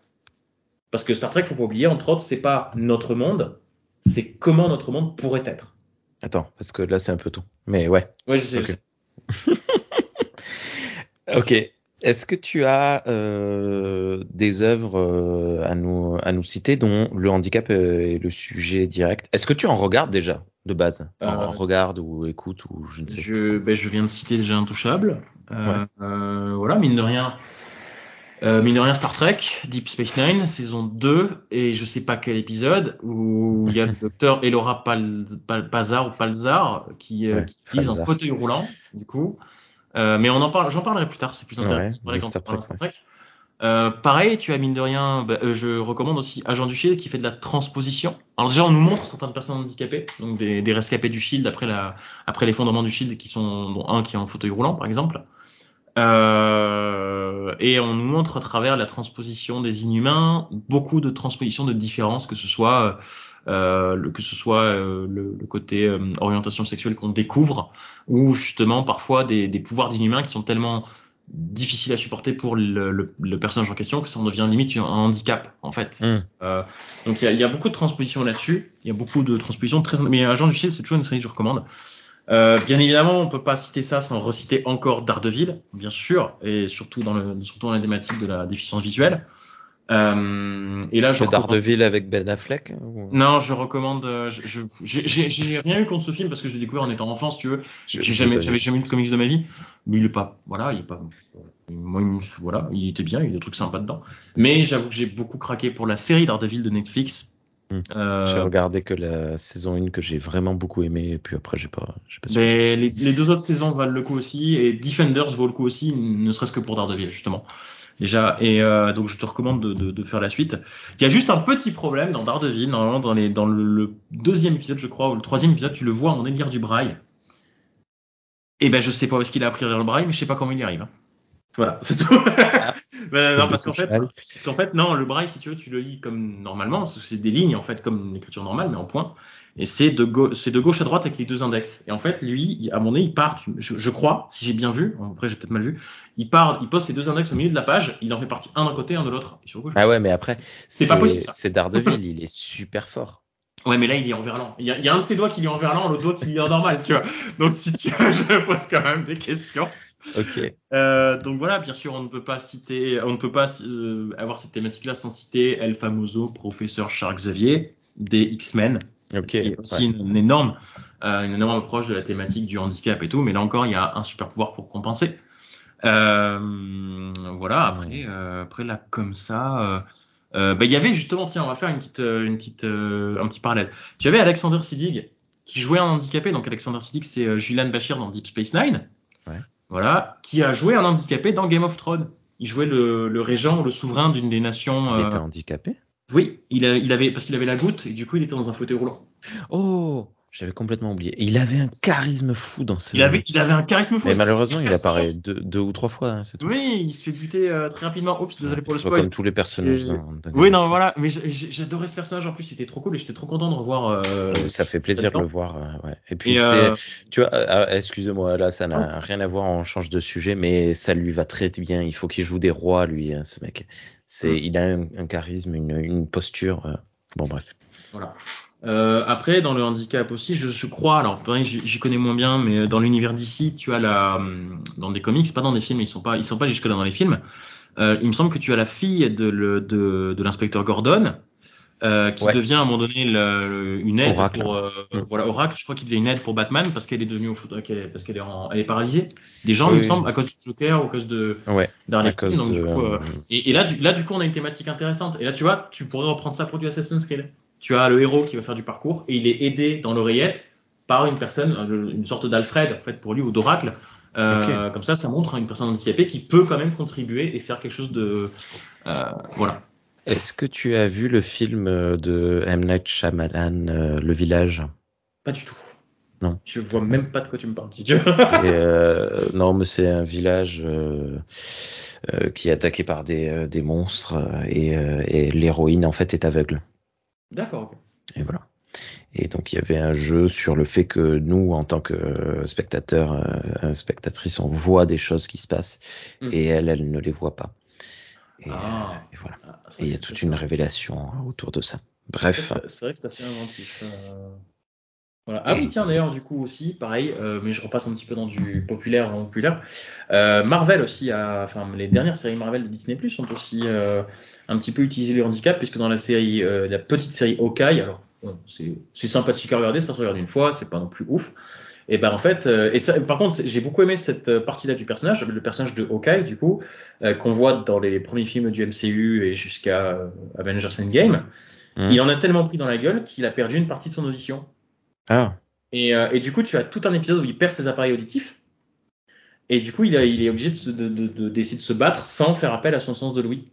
d'accord. Voilà. Et euh, j'ai, trouvé la thématique de. Il a, il a tellement pris dans la gueule entre les carreaux cassés qui s'est pris à un moment donné, les, explosions tellement près de lui que euh, voilà que, que à force, tu vois, il est, il est un petit peu en contre-coup de toutes les batailles qu'il a menées, qu'il est un handicap. J'avais bien aimé cette espèce de construction qui était pour moi assez logique parce que tu peux pas te tirer d'autant de batailles sans être un petit peu amoché à certains moments. Et, euh, et du coup, voilà, il était, il, il est sourd. T'as la, une des méchantes aussi, une des antagonistes qui est sourde aussi. D'accord. Euh, donc tu la vois aussi compenser ça. Mais je crois que elle, parce que ça aussi, ça fait partie des trucs. Parce qu'on voit souvent, enfin souvent, non pas souvent, mais on voit, euh, on a tendance plutôt à voir dans les films, dans les séries, des personnes en fauteuil roulant ou aveugles.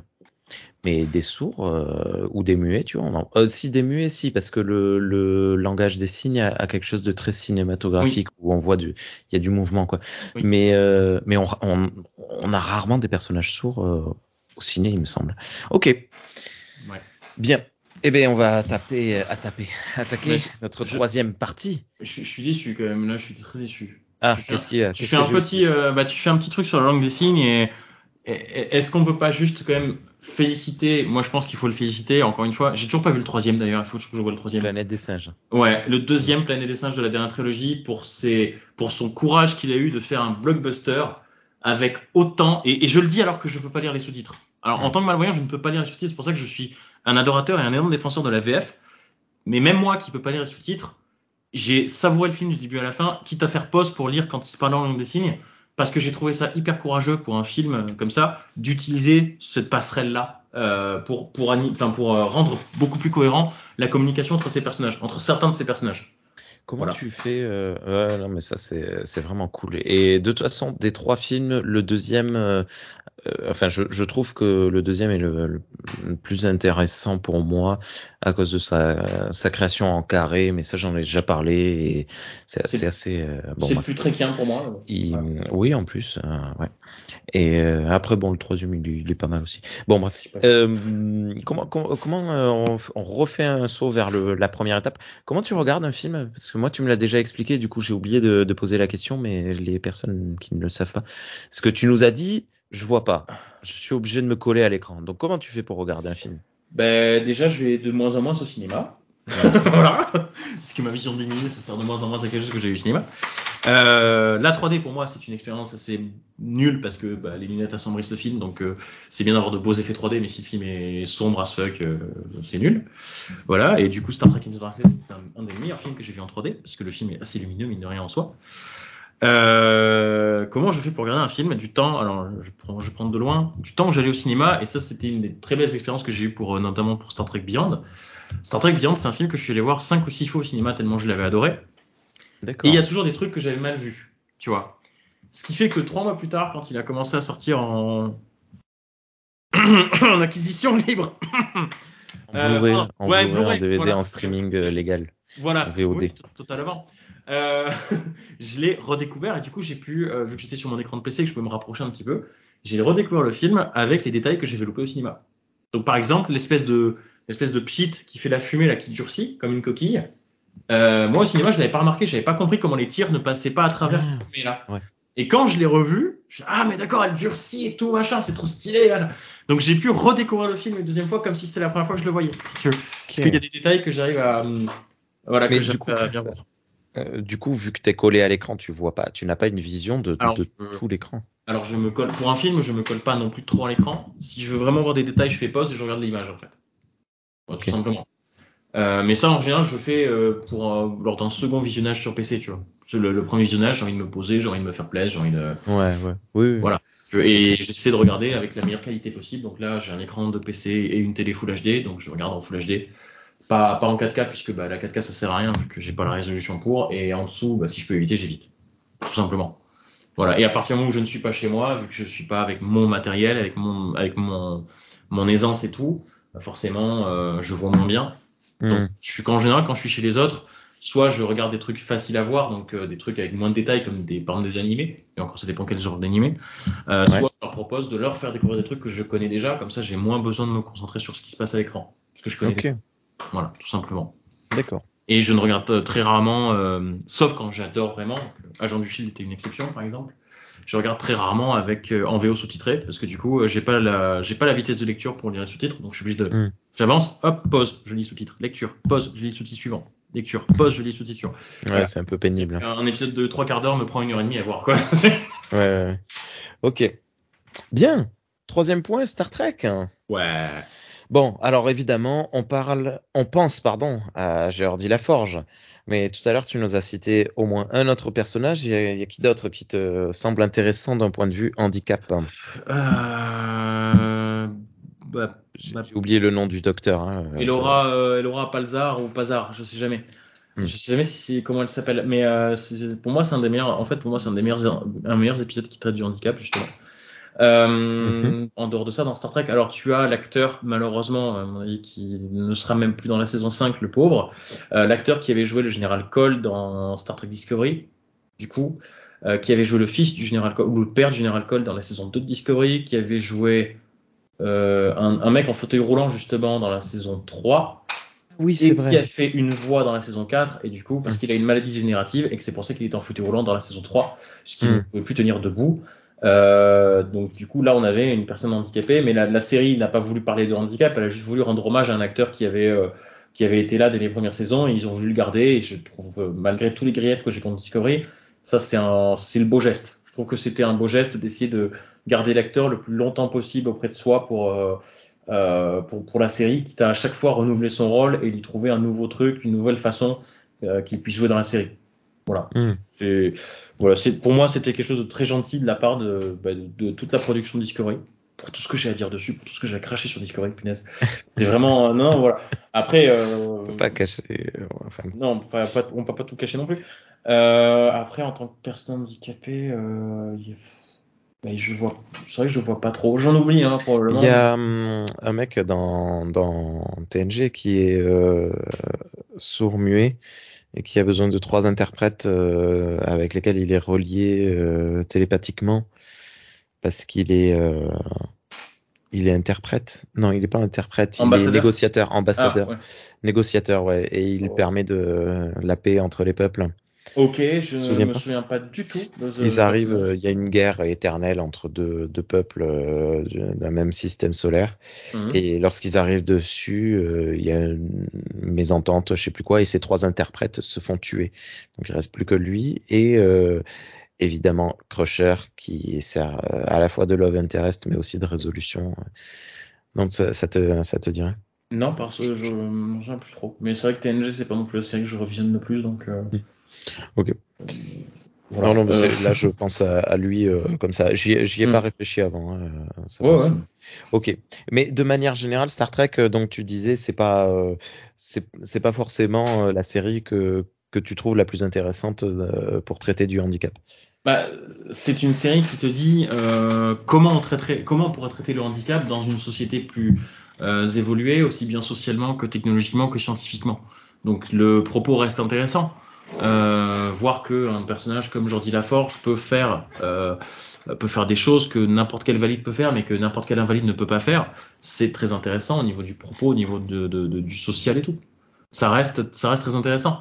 Mais tu peux, hum, mais c'est après c'est comme c'est comme d'autres thématiques. Dans, Star Trek par exemple, pour moi c'est ce qu'ils ont mal fait dans, dans, dans la saison 3 Discovery par exemple.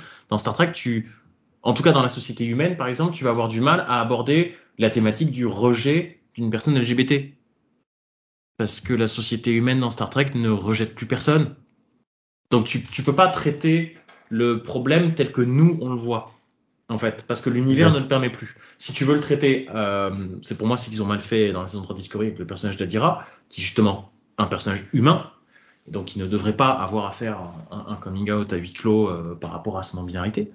Euh, parce que justement, elle, elle, elle, elle- est censée avoir grandi dans une société qui lui a toujours appris à accepter sa différence et à ne pas en avoir peur et à, à pouvoir le dire à n'importe qui et que les autres l'acceptent directement.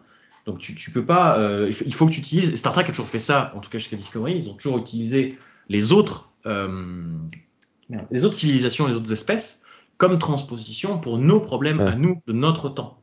Voilà, les Mm. Ferengi sont capitalistes et libéralistes as fuck, c'est- c'est c'est même une caricature de c'est même une caricature de banquier à ce stade. Euh, les Klingons, c'est l'honneur, la guerre. Les Romuliens, c'est la manipulation, le scandale politique, etc. C'est des transpositions de problèmes qu'on a dans notre monde et que l'humanité n'a plus. Donc, euh, Ouais, il y avait euh, par rapport à la, à la question LGBT, euh, ça c'est Thierry qui me l'avait euh, souligné. La première fois qu'on voit les trills, euh, Crusher à nouveau, désolé, je sais pas pourquoi Oui, j'ai envie de parler d'elle ce soir, euh, tombe amoureuse d'un d'un trill et qui euh, durant l'épisode euh, ben, meurt et en fait euh, sa conscience est transférée dans un autre corps qui est un corps féminin. Oui. Et euh, Crusher ne, ne veut plus être en couple. Mhm. Et là, pour le coup, ils ont loupé le coche parce que c'est à peine abordé, mais c'est abordé quand même, mais pas suffisamment, évidemment. Mhm. Le Latril, pardon, du coup, dit euh, c'est parce que je suis devenue une femme. Et Crusher dit non, non, non, ça, je m'en fiche. C'est juste que je supporterai pas euh, ces changements euh, euh, trop réguliers ou je sais plus quoi. Et hum, du coup, là, c'est concrètement ce que tu viens de dire, quoi. C'est on utilise une, autre espèce qui, qui, ben, qui a l'air de, de pratiquer, euh, euh, enfin, de- d'avoir des soucis avec les, les notions de, de genre. D'ailleurs, ça m'étonne un peu des trills. Et d'ailleurs, on le voit dans Deep Space Nine. C'est pas forcément la question un peu plus tard, Mm. euh, lorsque Jadzia retrouve euh, un amour de, de jeunesse. Enfin, de jeunesse, de, de vie antérieure. ouais, je voilà. perds un peu. c'est pas évident. Euh, bon, bref. Et, hum, ah ben d'ailleurs, on le voit aussi avec euh, avec euh, eh ben l'épisode qu'on a traité il y a pas si longtemps que ça. euh, euh, oh zut. Euh, Riker qui tombe amoureux d'une. J'y étais pas. Euh, ouais, mais hum, J'y étais pas. Ah. Je crois que tu, tu l'as fait avec Thierry Pauline, celle-là, il me semble. ouais. euh, Ah, redis-moi le nom. Ben, chez- euh, Outcast, non? Ça? Outcast. Outcast. Saison 5 de. TNG. Je sais pas le numéro d'épisode, mais saison 5 de TNG, il me semble. Euh, mais qui est- oui, qui est un qui est un très bon épisode qui traite euh, voilà, qui traite du genre. Après là pour le coup, euh, je pense qu'il s'agit plus de enfin le, le thrill a plus changé de limite de sexe pour moi que que que, que de genre. Enfin, le, le, le Oui, truc oui. est, allé, euh, est allé ensemble si tu veux. Mais euh, après, ça dépend aussi de ton intention sexuelle. Moi, je suis très bien si euh, je sors avec une thrill et que bah, l'autre meurt et que voilà. Bon, en plus de perdre une partie de la personnalité de l'autre, parce qu'il faut pas oublier que le, symbiote n'est pas toute Mm. la personnalité de l'autre. Euh, en plus de perdre une partie de la, la personnalité de l'autre, si l'autre euh, revient vraiment en disant bah, maintenant je suis un mec, je, bah écoute, je suis désolé. euh, bah, c'est pas mon kiff quoi, donc euh, là il y a une impossibilité si tu veux, c'est pas contre toi, mais euh, Ouais. je peux pas choisir mon intention euh, au jour le jour, tu vois, donc bon, euh, voilà, donc il y y a aussi, il y a aussi ce problème-là. Après, je, je savais plus que je, je savais plus du tout ce que disait Crusher. Je, mais après, je sais. Je- alors, je, je n'ai pas revu l'épisode depuis longtemps et, et je rapporte des paroles. Euh, Après, j'aime pas trop cet de- épisode parce que il y a plusieurs euh, années et que donc peut-être que je rapporte mal des paroles qui m'ont été rapportées. Non, non, mais euh, Donc, après, j'aime pas trop cet épisode parce que tu sens que le design, le design visuel des, des trills, Ah ben c'est la première euh, apparition. c'est la première apparition et il ne ressemble plus du tout à ça dans Deep Space Nine. Ouais. Et, et je t'avoue que pour moi, quand j'ai vu l'épisode de TNG, ils sont passés inaperçus. Pour moi, c'est une espèce que tu vois une fois que tu verras plus jamais. Ouais. Et quand on me dit dans Deep Space Nine, c'est les mêmes, je dis ah bon? Eh ben dis donc. Non, mais Euh, moi j'avais plus- complètement zappé euh, qu'ils J'avais étaient déjà apparus. Hein. Ah ouais, non mais pareil. Bon. Donc, euh, Ok, on s'éloigne un peu. Euh, bah du coup, vu tout ce que tu nous as dit par rapport à Star Trek, je, je pense qu'on a un peu fait le tour. Mais dans son ensemble, euh, toi personnellement, en quoi Star Trek t'inspire? Alors déjà, on va revenir sur un point capital. Parce qu'ils ont menti, ces bâtards. Et ouais, j'ai pas honte. Il y a euh, deux ans, j'ai fait une vidéo avec euh, Vice Media qui a été publiée par Prime Video, qui a quand même été vue plus de 200 000 fois. Il y a 200 000 personnes qui ont vu ma tronche. Je J'avais vous oublié, plains. ouais. Mm. Je vous plains sincèrement. La vidéo n'est pas le problème. Le résumé de la vidéo est un problème. Le résumé de la vidéo dit, en, dans les grandes lignes, ceci. Guillaume est devenu fan de Star Trek parce qu'il a trouvé quelqu'un, par rapport à la question que vous avez tout à l'heure, parce qu'il a trouvé quelqu'un au sein de l'univers Star Trek, Jordi Laforge, à qui s'identifier par rapport à son handicap. Je sais pas comment ils en sont arrivés à écrire ça. Parce que je leur ai jamais dit ça. J'ai une histoire à te raconter après. Et, et parce que j'ai découvert Star Trek avec, avec la Kelvin Timeline et c'est la Kelvin Timeline qui m'a fait regarder le reste. Mais voilà. Donc la, la description de cette vidéo est, est pour moi putaclic, mensongère et, et, et fausse. Ça tiendrait limite de la diffamation. Ouais. Euh, voilà. Donc euh, Je, je, attends, j'ai une histoire à raconter. Je faisais de l'escrime quand j'étais enfant. Et, euh, et, euh, et un jour, il y a un journaliste de la Dépêche du Midi qui est venu euh, dans ma salle d'entraînement voir et faire un reportage sur l'escrime. Je n'étais pas là. Je n'étais pas là. Je n'étais pas présent sur la truc. Hmm. Le reporter, a, enfin le, oui, le reporter a fait son, son petit reportage. Il a interrogé les, les présents, les, hum, ah, Les élèves. ensuite, les, les élèves, mais aussi les profs, etc., Mm. etc. Et deux, trois jours plus tard, euh, un article apparaît dans la dépêche et euh, reportage euh, machin au sein de, de, de l'escrime club euh, occitan, de l'ESC, ESC, ECA. ECA, l'ECA, l'escrime club occitan, euh, machin truc, donc ça présente toutes les personnes, euh, blablabla. Rémi Danos, donc ça c'est moi, nous dit J'ai toujours rêvé de faire de l'escrime parce que j'étais fan de Zorro enfant qui est un justicier, un peu comme mon papa. quoi? Il se trouve, il se trouve que mon père était gendarme, Ok. un genre de justicier, bon. Mais il se trouvait également que le reporter, en, en- en l'occurrence, était un ami de mon père et qu'il avait eu, eu, euh, il y avait des tableaux d'affichage à l'entrée du club euh, Ouais. indiquant les résultats des compétitions passées, machin. Ah, il avait vu Et, nom, euh, quoi. et j'apparaissais partout en fait. Mm. Et du coup, il avait vu mon nom, il, il s'est dit ça c'est le fils d'Anos. Je vais mettre ma petite blague. Mais du coup, c'était vachement romantique.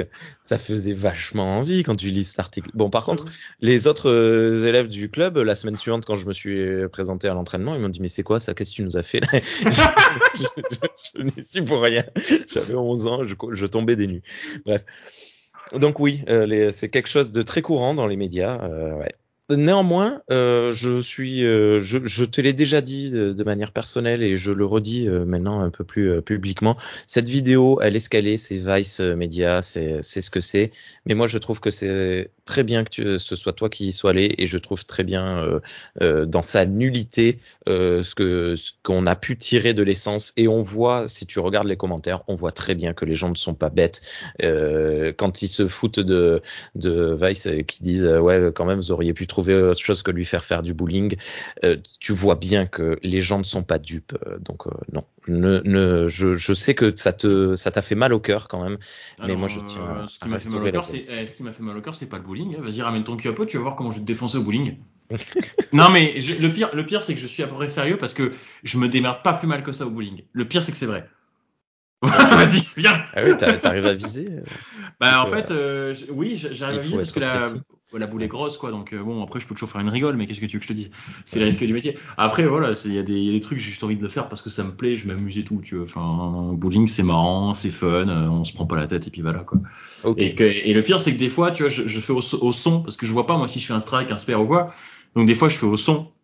Ouais. Et c'est marrant parce que le bowling, des fois, j'en fais.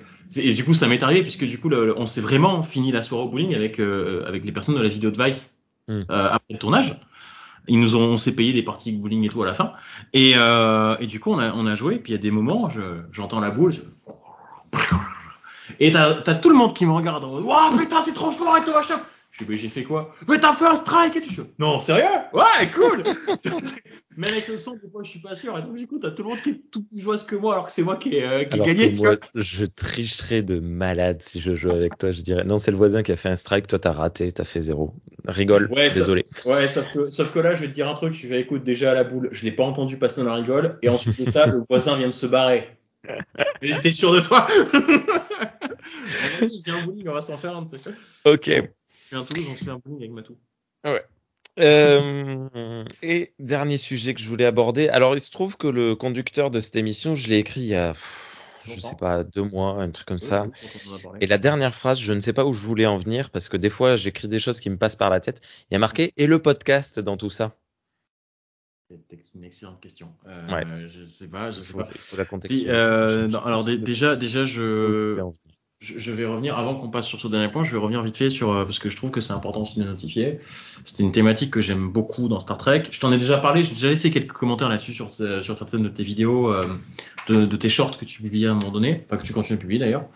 Euh, moi, j'aime beaucoup l'épisode justement de la saison 2 de Deep Space Nine avec le docteur Elora Palzar, qui est une personne qui est euh, alors il y, a, une transposition de, de la para de la tétraplégie, euh, mais qui est bien faite puisque du coup c'est une extraterrestre qui est habituée à une gravité tellement faible qu'elle n'a pas la musculature et l'ossature pour supporter euh, la gravité de la station Deep Space Nine, qui est celle de la mmh. Terre de toute façon, mmh. et qui du coup se déplace soit en béquille et exceptionnellement à DS9 dans un fauteuil roulant. C'est néanmoins une scientifique de renom et dans l'épisode on lui donne la on lui donne une solution. Juliane Bachir du coup lui donne une solution euh, et de dire on peut renforcer ta musculature, ton ossature pour que tu puisses euh, pour que tu puisses euh, marcher euh, normalement comme tout le monde. Et c'est ça que j'aime bien Star Trek, du moins jusqu'en 2017. Mais il y a une contrepartie. Si tu choisis cette opération-là, tu marcheras comme tout le monde partout dans la fédération, mais tu n'auras plus jamais la possibilité, le droit te refoutre les pieds sur ta planète natale parce que la gravité il sera tellement faible que tu, tu, tu peux pas en fait il faut pas. Je ne me souviens plus exactement des détails mais ça peut annu mmh. totalement annuler les effets de l'opération et du coup ce serait irrémédiable et irréversible. Il euh, y, a, y, a, des trucs comme ça. Et j'aime beaucoup cet épisode parce que dans Star Trek on passe bon, encore une fois jusqu'en 2017 on passe beaucoup de temps à te remettre en question sans nécessairement apporter de réponses claires. On te dit je te présente une situation et je te laisse seul juge. Tu fais ce que tu veux. Mais aussi Star Trek responsabilise énormément. Et ça aussi, il faut s'y habituer. Ça aussi, ça aussi, putain, voilà, ça y est, je, je, vais faire le lien avec un autre point que je voulais donner. Ça aussi, il faut s'habituer. On peut pas être, et c'est ce que Star Trek fait très bien dans cet épisode-là, on peut pas être dans un monde où on a tout ce qu'on veut, comme on veut, quand on veut. Ça, mmh. si, si, vous y croyez, arrêtez, vous allez vous prendre un mur. Voilà. Il euh, y a des causes, des conséquences, il y a des choix et ces choix vont vous ouvrir des portes et vous en fermer d'autres. Et c'est comme ça et pas autrement. Et Star Trek le fait très bien. Et du coup, elle a un choix à faire. Et oui, ne plus pouvoir revenir sur sa planète natale, qui est quand même son foyer, là où il y a sa famille, c'est douloureux. Mais qu'est-ce voilà, euh, je, me souviens même plus, il faudrait que je revoie l'épisode. Dans les deux cas, elle perdra quelque chose. Dans les deux cas, elle, elle perdra quelque chose et elle gagnera quelque chose, en fait. Mais elle gagnera pas tout et elle perdra pas tout. Et j'aime énormément cet épisode pour ça, pour cette espèce de responsabilisation du personnage, euh, où on te dit clairement, bah, tu peux guérir de ton handicap, mais ce ne sera pas sans conséquence. Et c'est vrai que si moi demain je venais à guérir de mon handicap, bah, du coup je devrais renoncer à toutes les aides qui me permettent de vivre aujourd'hui, et je devrais recommencer tout à zéro en, en devant me chercher Ouais. un boulot pour vivre. Sauf que ça fait des années que j'en ai pas cherché à cause de ma situation. Et du coup, bah, je suis, je suis totalement en dehors. Si je me présente à une entreprise, ils vont pas me prendre de suite parce qu'ils vont dire, mais monsieur, ça fait des années que vous avez rien fait là. C'est quoi le délire euh, Qu'est-ce qui se passe? Et du coup, tu vois, c'est con. Mais si demain on me propose, est-ce que tu veux guérir de ton handicap? Alors, ça dépend de mon âge. Si on me le propose à 60 piges, j'en aurai plus rien à foutre. Euh, Mais euh, si on me le propose maintenant, je sais pas ce que je ferai. Faut- Mm. Faudrait que je me, faudrait que je me, me prenne des garanties ou trucs comme ça. Faudrait que j'essaie de me, de pouvoir compenser derrière au niveau, ne serait-ce qu'au niveau financier. C'est si demain je guéris de mon handicap, je perds autre chose qui me permet à l'heure actuelle de vivre décemment. Comment je fais? Qu'est-ce que je fais? Voilà. Et, et ça aussi, c'est un truc. Euh, c'est du rapide parce qu'il me semble que tu dois euh, pas pointer, mais signaler que tu es toujours handicapé euh, assez régulièrement, non? C'est tous les trimestres? non. Alors ça, Non? alors non, non, ça c'est l'administration. C'est si je travaillais. En fait, si je touchais des revenus, il faudrait que je fasse des déclarations trimestrielles. Tant que je ne touche pas de revenus, je suis en déclaration annuelle. Parce que je connais une personne qui est euh, en, en situation de handicap de surdité, je cherchais le, le mot, euh, et qui, euh, qui doit euh, signaler que tous les trois mois, oui, elle est toujours sourde et, et signaler l'évolution de sa Après surdité. ça, après, ça dépend de ton dossier médical en fait. C'est mon dossier médical indique clairement que mon handicap ne s'arrangera pas de lui-même. Hmm. Voilà, donc, donc la, la, la MDPH, Maison départementale des personnes handicapées, voit mon dossier médical et dit bon, bah, on lui fait renouveler que tous les 10 ans. parce que, Voilà. Ouais, d'accord. voilà, si tu veux. Et même, même ils m'ont dit la dernière fois, on vous l'a fait pour 10 ans, on aurait pu vous le faire directement à vie. Voilà, donc, euh, et ça, ça dépend des situations. Voilà, c'est par exemple justement quand j'ai fait cette fameuse vidéo avec Vice, comme j'ai été payé pour cette, vidéo, j'ai eu des revenus, donc j'ai dû les déclarer, donc je suis repassé pendant euh, un an, je suis repassé en déclaration trimestrielle. Tous les trois mois, je devais certifier que je n'avais pas euh, retouché de revenus après ou que j'en avais touché si j'en avais touché. D'accord. Voilà. Voilà. Et jusqu'à un an plus tard où on repasse en annuel, donc euh, vu que j'ai rien touché. Ah, mais du coup, euh, c'était de l'action, c'était de l'acting, c'était du, du jeu que t'as fait. Tout va bien alors. Alors non, non, non, non, non, non, non, non, non, non, pas de l'acting du tout. Il y, y avait pas, il m'avait pas préparé de texte, j'ai pas appris de texte, j'ai, dit ce que j'avais à dire moi. Dit ce que j'avais à dire moi. Par Ouais. contre, ils m'ont foutu un décor, hein, le, le- le petit cadre de Spock façon cadre ton grand-père, c'était pas de moi ça.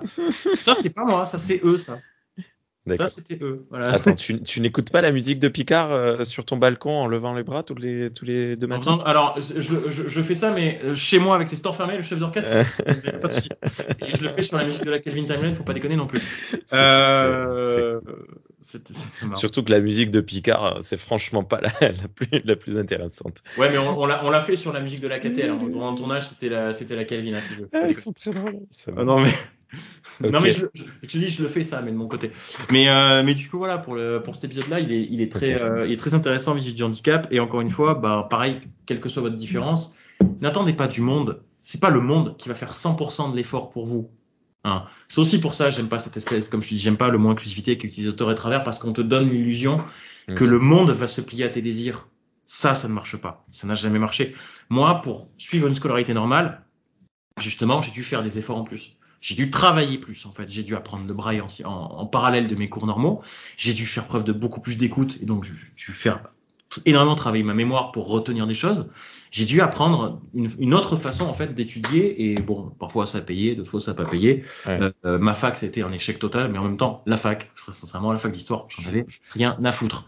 Voilà. un échec total pour beaucoup de personnes, ne t'inquiète pas. Non, mais Euh, j'en avais rien à foutre, donc si tu veux, c'était pas, c'était pas grave en soi. Et quand, quand je veux m'y mettre, je m'y mets. Mais, euh, mais voilà, ça aussi, c'est un point important en fait. Euh, je, sais, je sais que c'est un petit point général en fait que j'aurais dû dire tout à l'heure, mais j'y j'y ai pas pensé. Je suis désolé. Non, c'est bon. Mais, ça, ça euh, nous fait une belle conclusion, hein, de toute façon.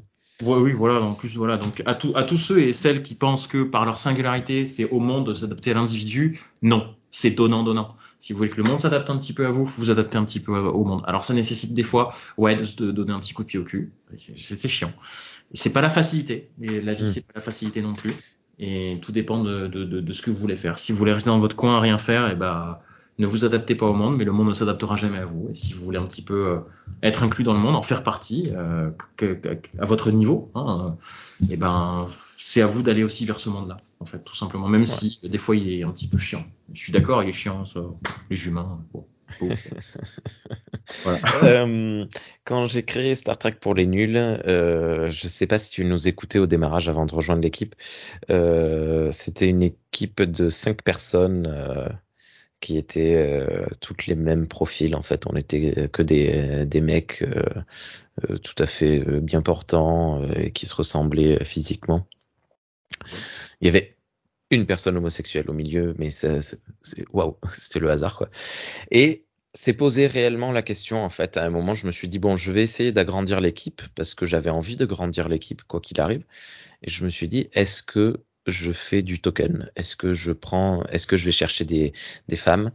Euh, Est-ce que je vais chercher des personnes euh, clairement LGBT Est-ce que je vais chercher des personnes handicapées? Finalement, je me suis dit non, c'est un peu ridicule et euh, je vais être extrêmement mal à l'aise euh, une fois quand je vais appuyer sur la touche enregistrer. Hmm. Mais par contre, je suis venu vers toi en connaissant ton handicap, mais pour le reste, parce que ça se voyait oui. que tu étais une personne qui avait envie et besoin de parler de choses et qui avait une structure dans sa manière de faire, etc., etc. Et donc, tu m'as intéressé de par ton handicap, mais pas à cause mmh. de ton handicap. Et ouais. ça, euh, ça c'est assez cool. Je suis, je suis content. Mais c'est très bien. C'est mal, mal, formulé, je crois, ce que je viens de dire. Tu, tu, enfin bon, je pense que. Enfin, je l'ai compris. Je, ouais. je l'ai compris. Euh, T'inquiète pas. Euh, mais non, c'est très... moi, je pense que c'est la manière qu'il faut faire. Ouais. Parce que l'autre manière, ça aurait été de faire du quota, en fait, tout simplement. Et euh, moi, tu vois, pareil, hein, le, le, le, quelle que soit, quelle que soit la forme, j'aime pas spécifiquement la parité ou j'aime pas le côté euh, quota parce que au bout d'un moment, alors je prends pour exemple, je suis contre saloperie, euh, on va pas se mentir, le gouvernement il fait un petit peu au quota. D'un côté, quand on voit les débiles qu'on se tape au gouvernement, est-ce que c'est bien de faire au quota? Moi, j'en ai rien à faire que une institution ou un podcast hein, même, un podcast, une association, j'en ai rien à faire que ce soit essentiellement des personnes que LGBT ou invalides ou des femmes qui gouvernent. J'ai aucun problème à travailler sous les ordres d'une femme, par exemple, je, je, on cogne tant que la compétence est là. Tant que la compétence pour ce pourquoi elle doit travailler est là. Si elle est juste là, non pas parce qu'elle est compétente, mais parce qu'elle a un vagin qu'il faut remplir des quotas, non, après, je vais dire à quoi elle sert, si tu veux. Alors, voilà. officiellement, et, et, officiellement, la parité, c'est à compétence égale, on choisit une personne euh, qui est euh, qui est moins représentée. Bah, il y a eu des dérives alors, hein, parce que oui, mais il y, en a, il y en a qui font un quota et tout. Hein. Mm.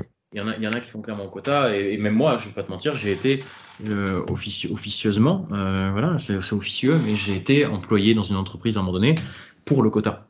Mm. Voilà, on n'avait rien à me faire faire, mais j'étais employé. Alors après, bon, écoute, j'avais une structure, j'avais une vie sympa, j'avais, j'avais un salaire aussi, c'est pas mal. je, je, euh, non, mais j'étais, j'étais content. En plus, j'avais une, une, petite vie sociale sympathique pendant un temps, mais, mais effectivement, euh, on m'a dit, bah, il y a pas grand chose à faire. En même temps, on est en période creuse, mais en même temps, euh, euh là, il faut qu'on garde notre quota de personnes handicapées parce que, euh, parce que voilà. Donc, si tu veux, c'est, c'est bien, mais bon, tant, tu vois ce que je veux dire, c'est pas, pour moi, c'est pas une bonne façon de faire. Faut privilégier ouais. la compétence et tu vois, euh, ça aussi, je recentre un peu sur Star Trek, j'en profite. Euh, mais tu vois, il euh, y, y, en a beaucoup qui disent que Star Trek doit être, doit être diversifié, etc. Alors, au niveau de la production des séries, oui. Et oui et non. Enfin, encore une fois, moi, tant qu'il y a des bons personnages, je m'en fous qu'ils soient tous noirs, qu'ils soient tous LGBT, qu'ils soient tous machin, j'en ai rien à faire. Mais à l'intérieur de l'univers, faut pas oublier que Starfleet s'en moque parce que l'humanité a dépassé ce stade. Starfleet va recruter à la compétence d'une personne disponible sur un moment pour un vaisseau, euh, pour le vaisseau qui doit partir à telle date. Ils s'en foutent que le vaisseau soit plus peuplé de blancs que de noirs, qu'il y ait plus de femmes que d'hommes, qu'il y ait plus de LGBT que d'hétéros, qu'il y ait plus de valides que d'invalides. Ils s'en foutent. Ils réfléchiront pas à ça. Ils vont pas te recruter parce que euh, ils se sont dit bon, on a 80% d'hommes blancs, on va peut-être mettre 20% de femmes parce que là quand même les gars, ils s'en foutent. Regarde le vaisseau du capitaine Solog dans Deep Space Nine, il y a que des Vulcains dessus. Ils s'en foutent, de la, ils s'en foutent de la diversité. Parce que ces questions-là ne sont plus le sujet qu'on est passé au-dessus, qu'on sait très bien que c'est pas parce que euh, le vaisseau est rempli de Vulcains que c'est tous des gros racistes euh, et qui sont tous euh, entre eux en train de se foutre de la gueule des autres espèces, tu vois. Non, ça ils le font très bien sur leur planète, ils le font même devant toi. Donc si tu veux, c'est pas le problème. mais mais euh, voilà. Donc si tu veux, c'est pas parce qu'un vaisseau va être peuplé euh, principalement que d'hommes qu'on va se dire ah euh, c'est le patriarcat. Non, c'est c'est parce que dans Star Trek, à l'intérieur de l'univers, l'humanité a progressé au-delà de ces questions-là, et que du coup, on sait très bien que si on recrute une femme, c'est pas pour sa diversité, c'est pas pour sa représentation, c'est par ses compétences, parce qu'elle a les compétences au moment où le vaisseau doit recruter euh, ou la station, n'importe, hein, ou le QG, on s'en fout. Euh, et ça aussi, c'est un truc que j'aime bien dans Star Trek, justement. Et, c'est un truc que moi, j'encourage à faire, euh, recruter, par, recruter par les compétences. Moi, par exemple, tu vois, c'est con, mais on peut me reprocher beaucoup de choses. On a très peu parlé de ce sujet-là, mais il faudra qu'on fasse éventuellement une émission, si tu veux, un jour. Euh, dans ma fanfiction sur Star Trek, du coup, Star Trek Explorer, bah, c'est con, mais il y a très peu, il n'y a pas de noirs, en fait. Il n'y a pas de personnes noires. Parce que je m'inspire de personnes que je connais.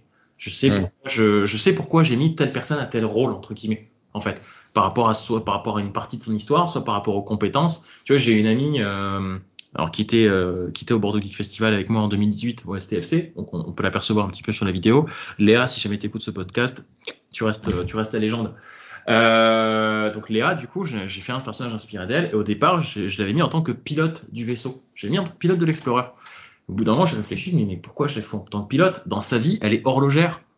C'est-à-dire qu'elle elle passe plus de temps à faire de la mécanique je l'ai transféré, je l'ai mis ingénieur en chef. Tu vois ce que je veux dire? C'est voilà, je, je m'inspire un petit peu de ça et je me fous. Si demain, si demain je, je suis pote euh, euh, avec une personne noire ou quoi, bah écoute, euh, demain il y aura peut-être un noir dans Explorer qui apparaîtra parce que euh, par rapport à ce que ce qu'on dit, par rapport à ce qu'on fait, par rapport à ce qu'on aime tous les deux, il pourra peut-être m'inspirer quelque chose et tout. Et ce sera pas par rapport à sa couleur de peau que je vais le mettre, mais euh, voilà. Par contre après j'ai totalement transformé un truc. Je continue de prendre l'exemple du personnage de Léa, du coup, donc le personnage de Lia Bareg, ingénieur en chef de, de l'Explorer. Elle a été élevée par un couple homoparental. Elle a été élevée par deux mamans, ce qui n'est pas vrai dans la vraie vie, hein, ce qui n'est pas le cas de, de, de l'inspiration. Et du coup, j'avais envie de faire ça juste pour, euh, juste parce que pareil, j'ai une autre amie qui a été élevée principalement par euh, par deux femmes, parce que parce que ça a clashé avec son père, avec le machin. Et bah du coup, il y a beaucoup de gens qui te disent ouais non, euh, un couple, un, enfant peut se développer que s'il a un papa et une maman. Fermez vos gueules. Cette personne-là, elle bosse, elle a un super boulot, elle a fait des super études, elle a beaucoup réussi dans sa vie, alors qu'elle a été élevée par deux femmes. C'est juste pour ça que j'ai fait en fait ce personnage avec deux mamans, juste pour dire bah c'est pas parce qu'il y a deux mamans dans le lot qu'elle est sous-développée et que c'est une sous-merde en fait. Au Ouais. contraire, elle peut réussir tout autant que n'importe qui et voilà. voilà, tout simplement. J'avais juste envie de faire de la, fou- foutre la merde et de faire chier les gens, tu vois. Ok. Ben écoute, euh, je merci beaucoup hein, pour tous ces tous ces euh, messages, euh, toute cette euh, inspiration que tu nous as amené. Ouais. Euh, Si on peut dire ça comme ça. si si, euh, on- je pense qu'on peut le dire. Euh, moi j'ai beaucoup apprécié notre, notre petite entrevue de sympa. un peu moins de deux heures. Euh, on se retrouve bientôt. Si vous avez des, des questions, ouais, non, je te demande pas ton avis, Guillaume. Si les gens ont des questions, est-ce qu'ils peuvent euh, demander? Non. Non. ok. Non, je déconne. Si vous avez des questions, allez sur Google. non, non, non, non, bien sûr que non. Non, Euh, si vous avez des euh, questions à propos de, de- du handicap et de ou de Guillaume directement, n'hésitez pas à les faire. Vous avez toujours des sections commentaires, vous avez un Discord, Ouais. euh, Par tout contre, ça. euh, par contre, si vous posez des questions, s'il vous plaît, taguez-moi dessus parce que euh, il y a beaucoup de salons dans le, dans le Discord de Rémi et du coup. euh, Oui, c'est vrai qu'il est un peu, euh, et surtout ça va en, grandissant, ça. Ouais, Et puis- voilà. Non, mais après, je, je, je te les signalerai, ne t'inquiète pas. Mais non, il n'y a pas de problème si les gens veulent poser des questions. Je suis très ouvert là-dessus. J'ai appris à, j'ai appris à vivre, à vivre avec ce handicap et donc à vivre avec les questions qu'on peut me poser. C'est pour ça qu'aucune de tes questions n'était malaisante ou euh, débile ou stupide comme tu as pu le dire au début de l'émission. Euh, au contraire, il vaut mieux poser des questions pour avoir un petit peu de sensibilisation plutôt que de rester sur des, des acquis et qui sont la plupart du temps des faux semblants. Euh, parce que poser des questions, c'est débattre et débattre, c'est se comprendre. Mm. Ça sort tout seul, j'ai absolument rien écrit pour cette émission, j'ai rien préparé du tout.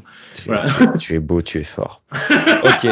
Ben écoute, merci beaucoup. Euh, on se retrouve dans, alors toi et moi, euh, dans très bientôt Oui. pour un nouvel Très bientôt, enregistrement. très. Euh, dans deux semaines pour vous qui êtes à l'écoute. Alors oui, à ce propos, on est passé au format bimens- bimensuel et non plus hebdomadaire. Ça, je, il n'y a pas de, il a pas de règle. Ça reviendra peut-être en, en hebdo bientôt. C'est juste que là, actuellement, j'ai peu de temps pour enregistrer.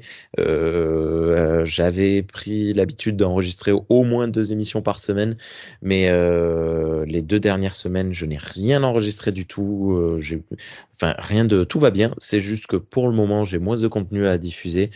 Et donc, ce sera du bimensuel euh, jusqu'à nouvel ordre. Euh, Peut-être qu'on reviendra en hebdo. Il n'y a pas de souci, ne vous inquiétez pas.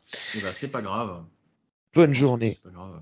À toutes et à tous. Bonne soirée à toutes et à tous. Bonne soirée, Big Guillaume. Big Guillaume. ouais. Big, Big Bonne soirée, à, bonne soirée Birémi. Big Rémi, voilà. Je sais pas. Rémi Bidi. Enfin, voilà, Ouais, Rémi de- plutôt. C'est ouais. mieux. Et euh, allez, à ciao, bonsoir. Galaxy Pop, Galaxy Pop. Galaxy Pop, Galaxy Pop. Je sais pas terminer à chaque fois. Galaxy Pop. Dis au revoir. Au revoir.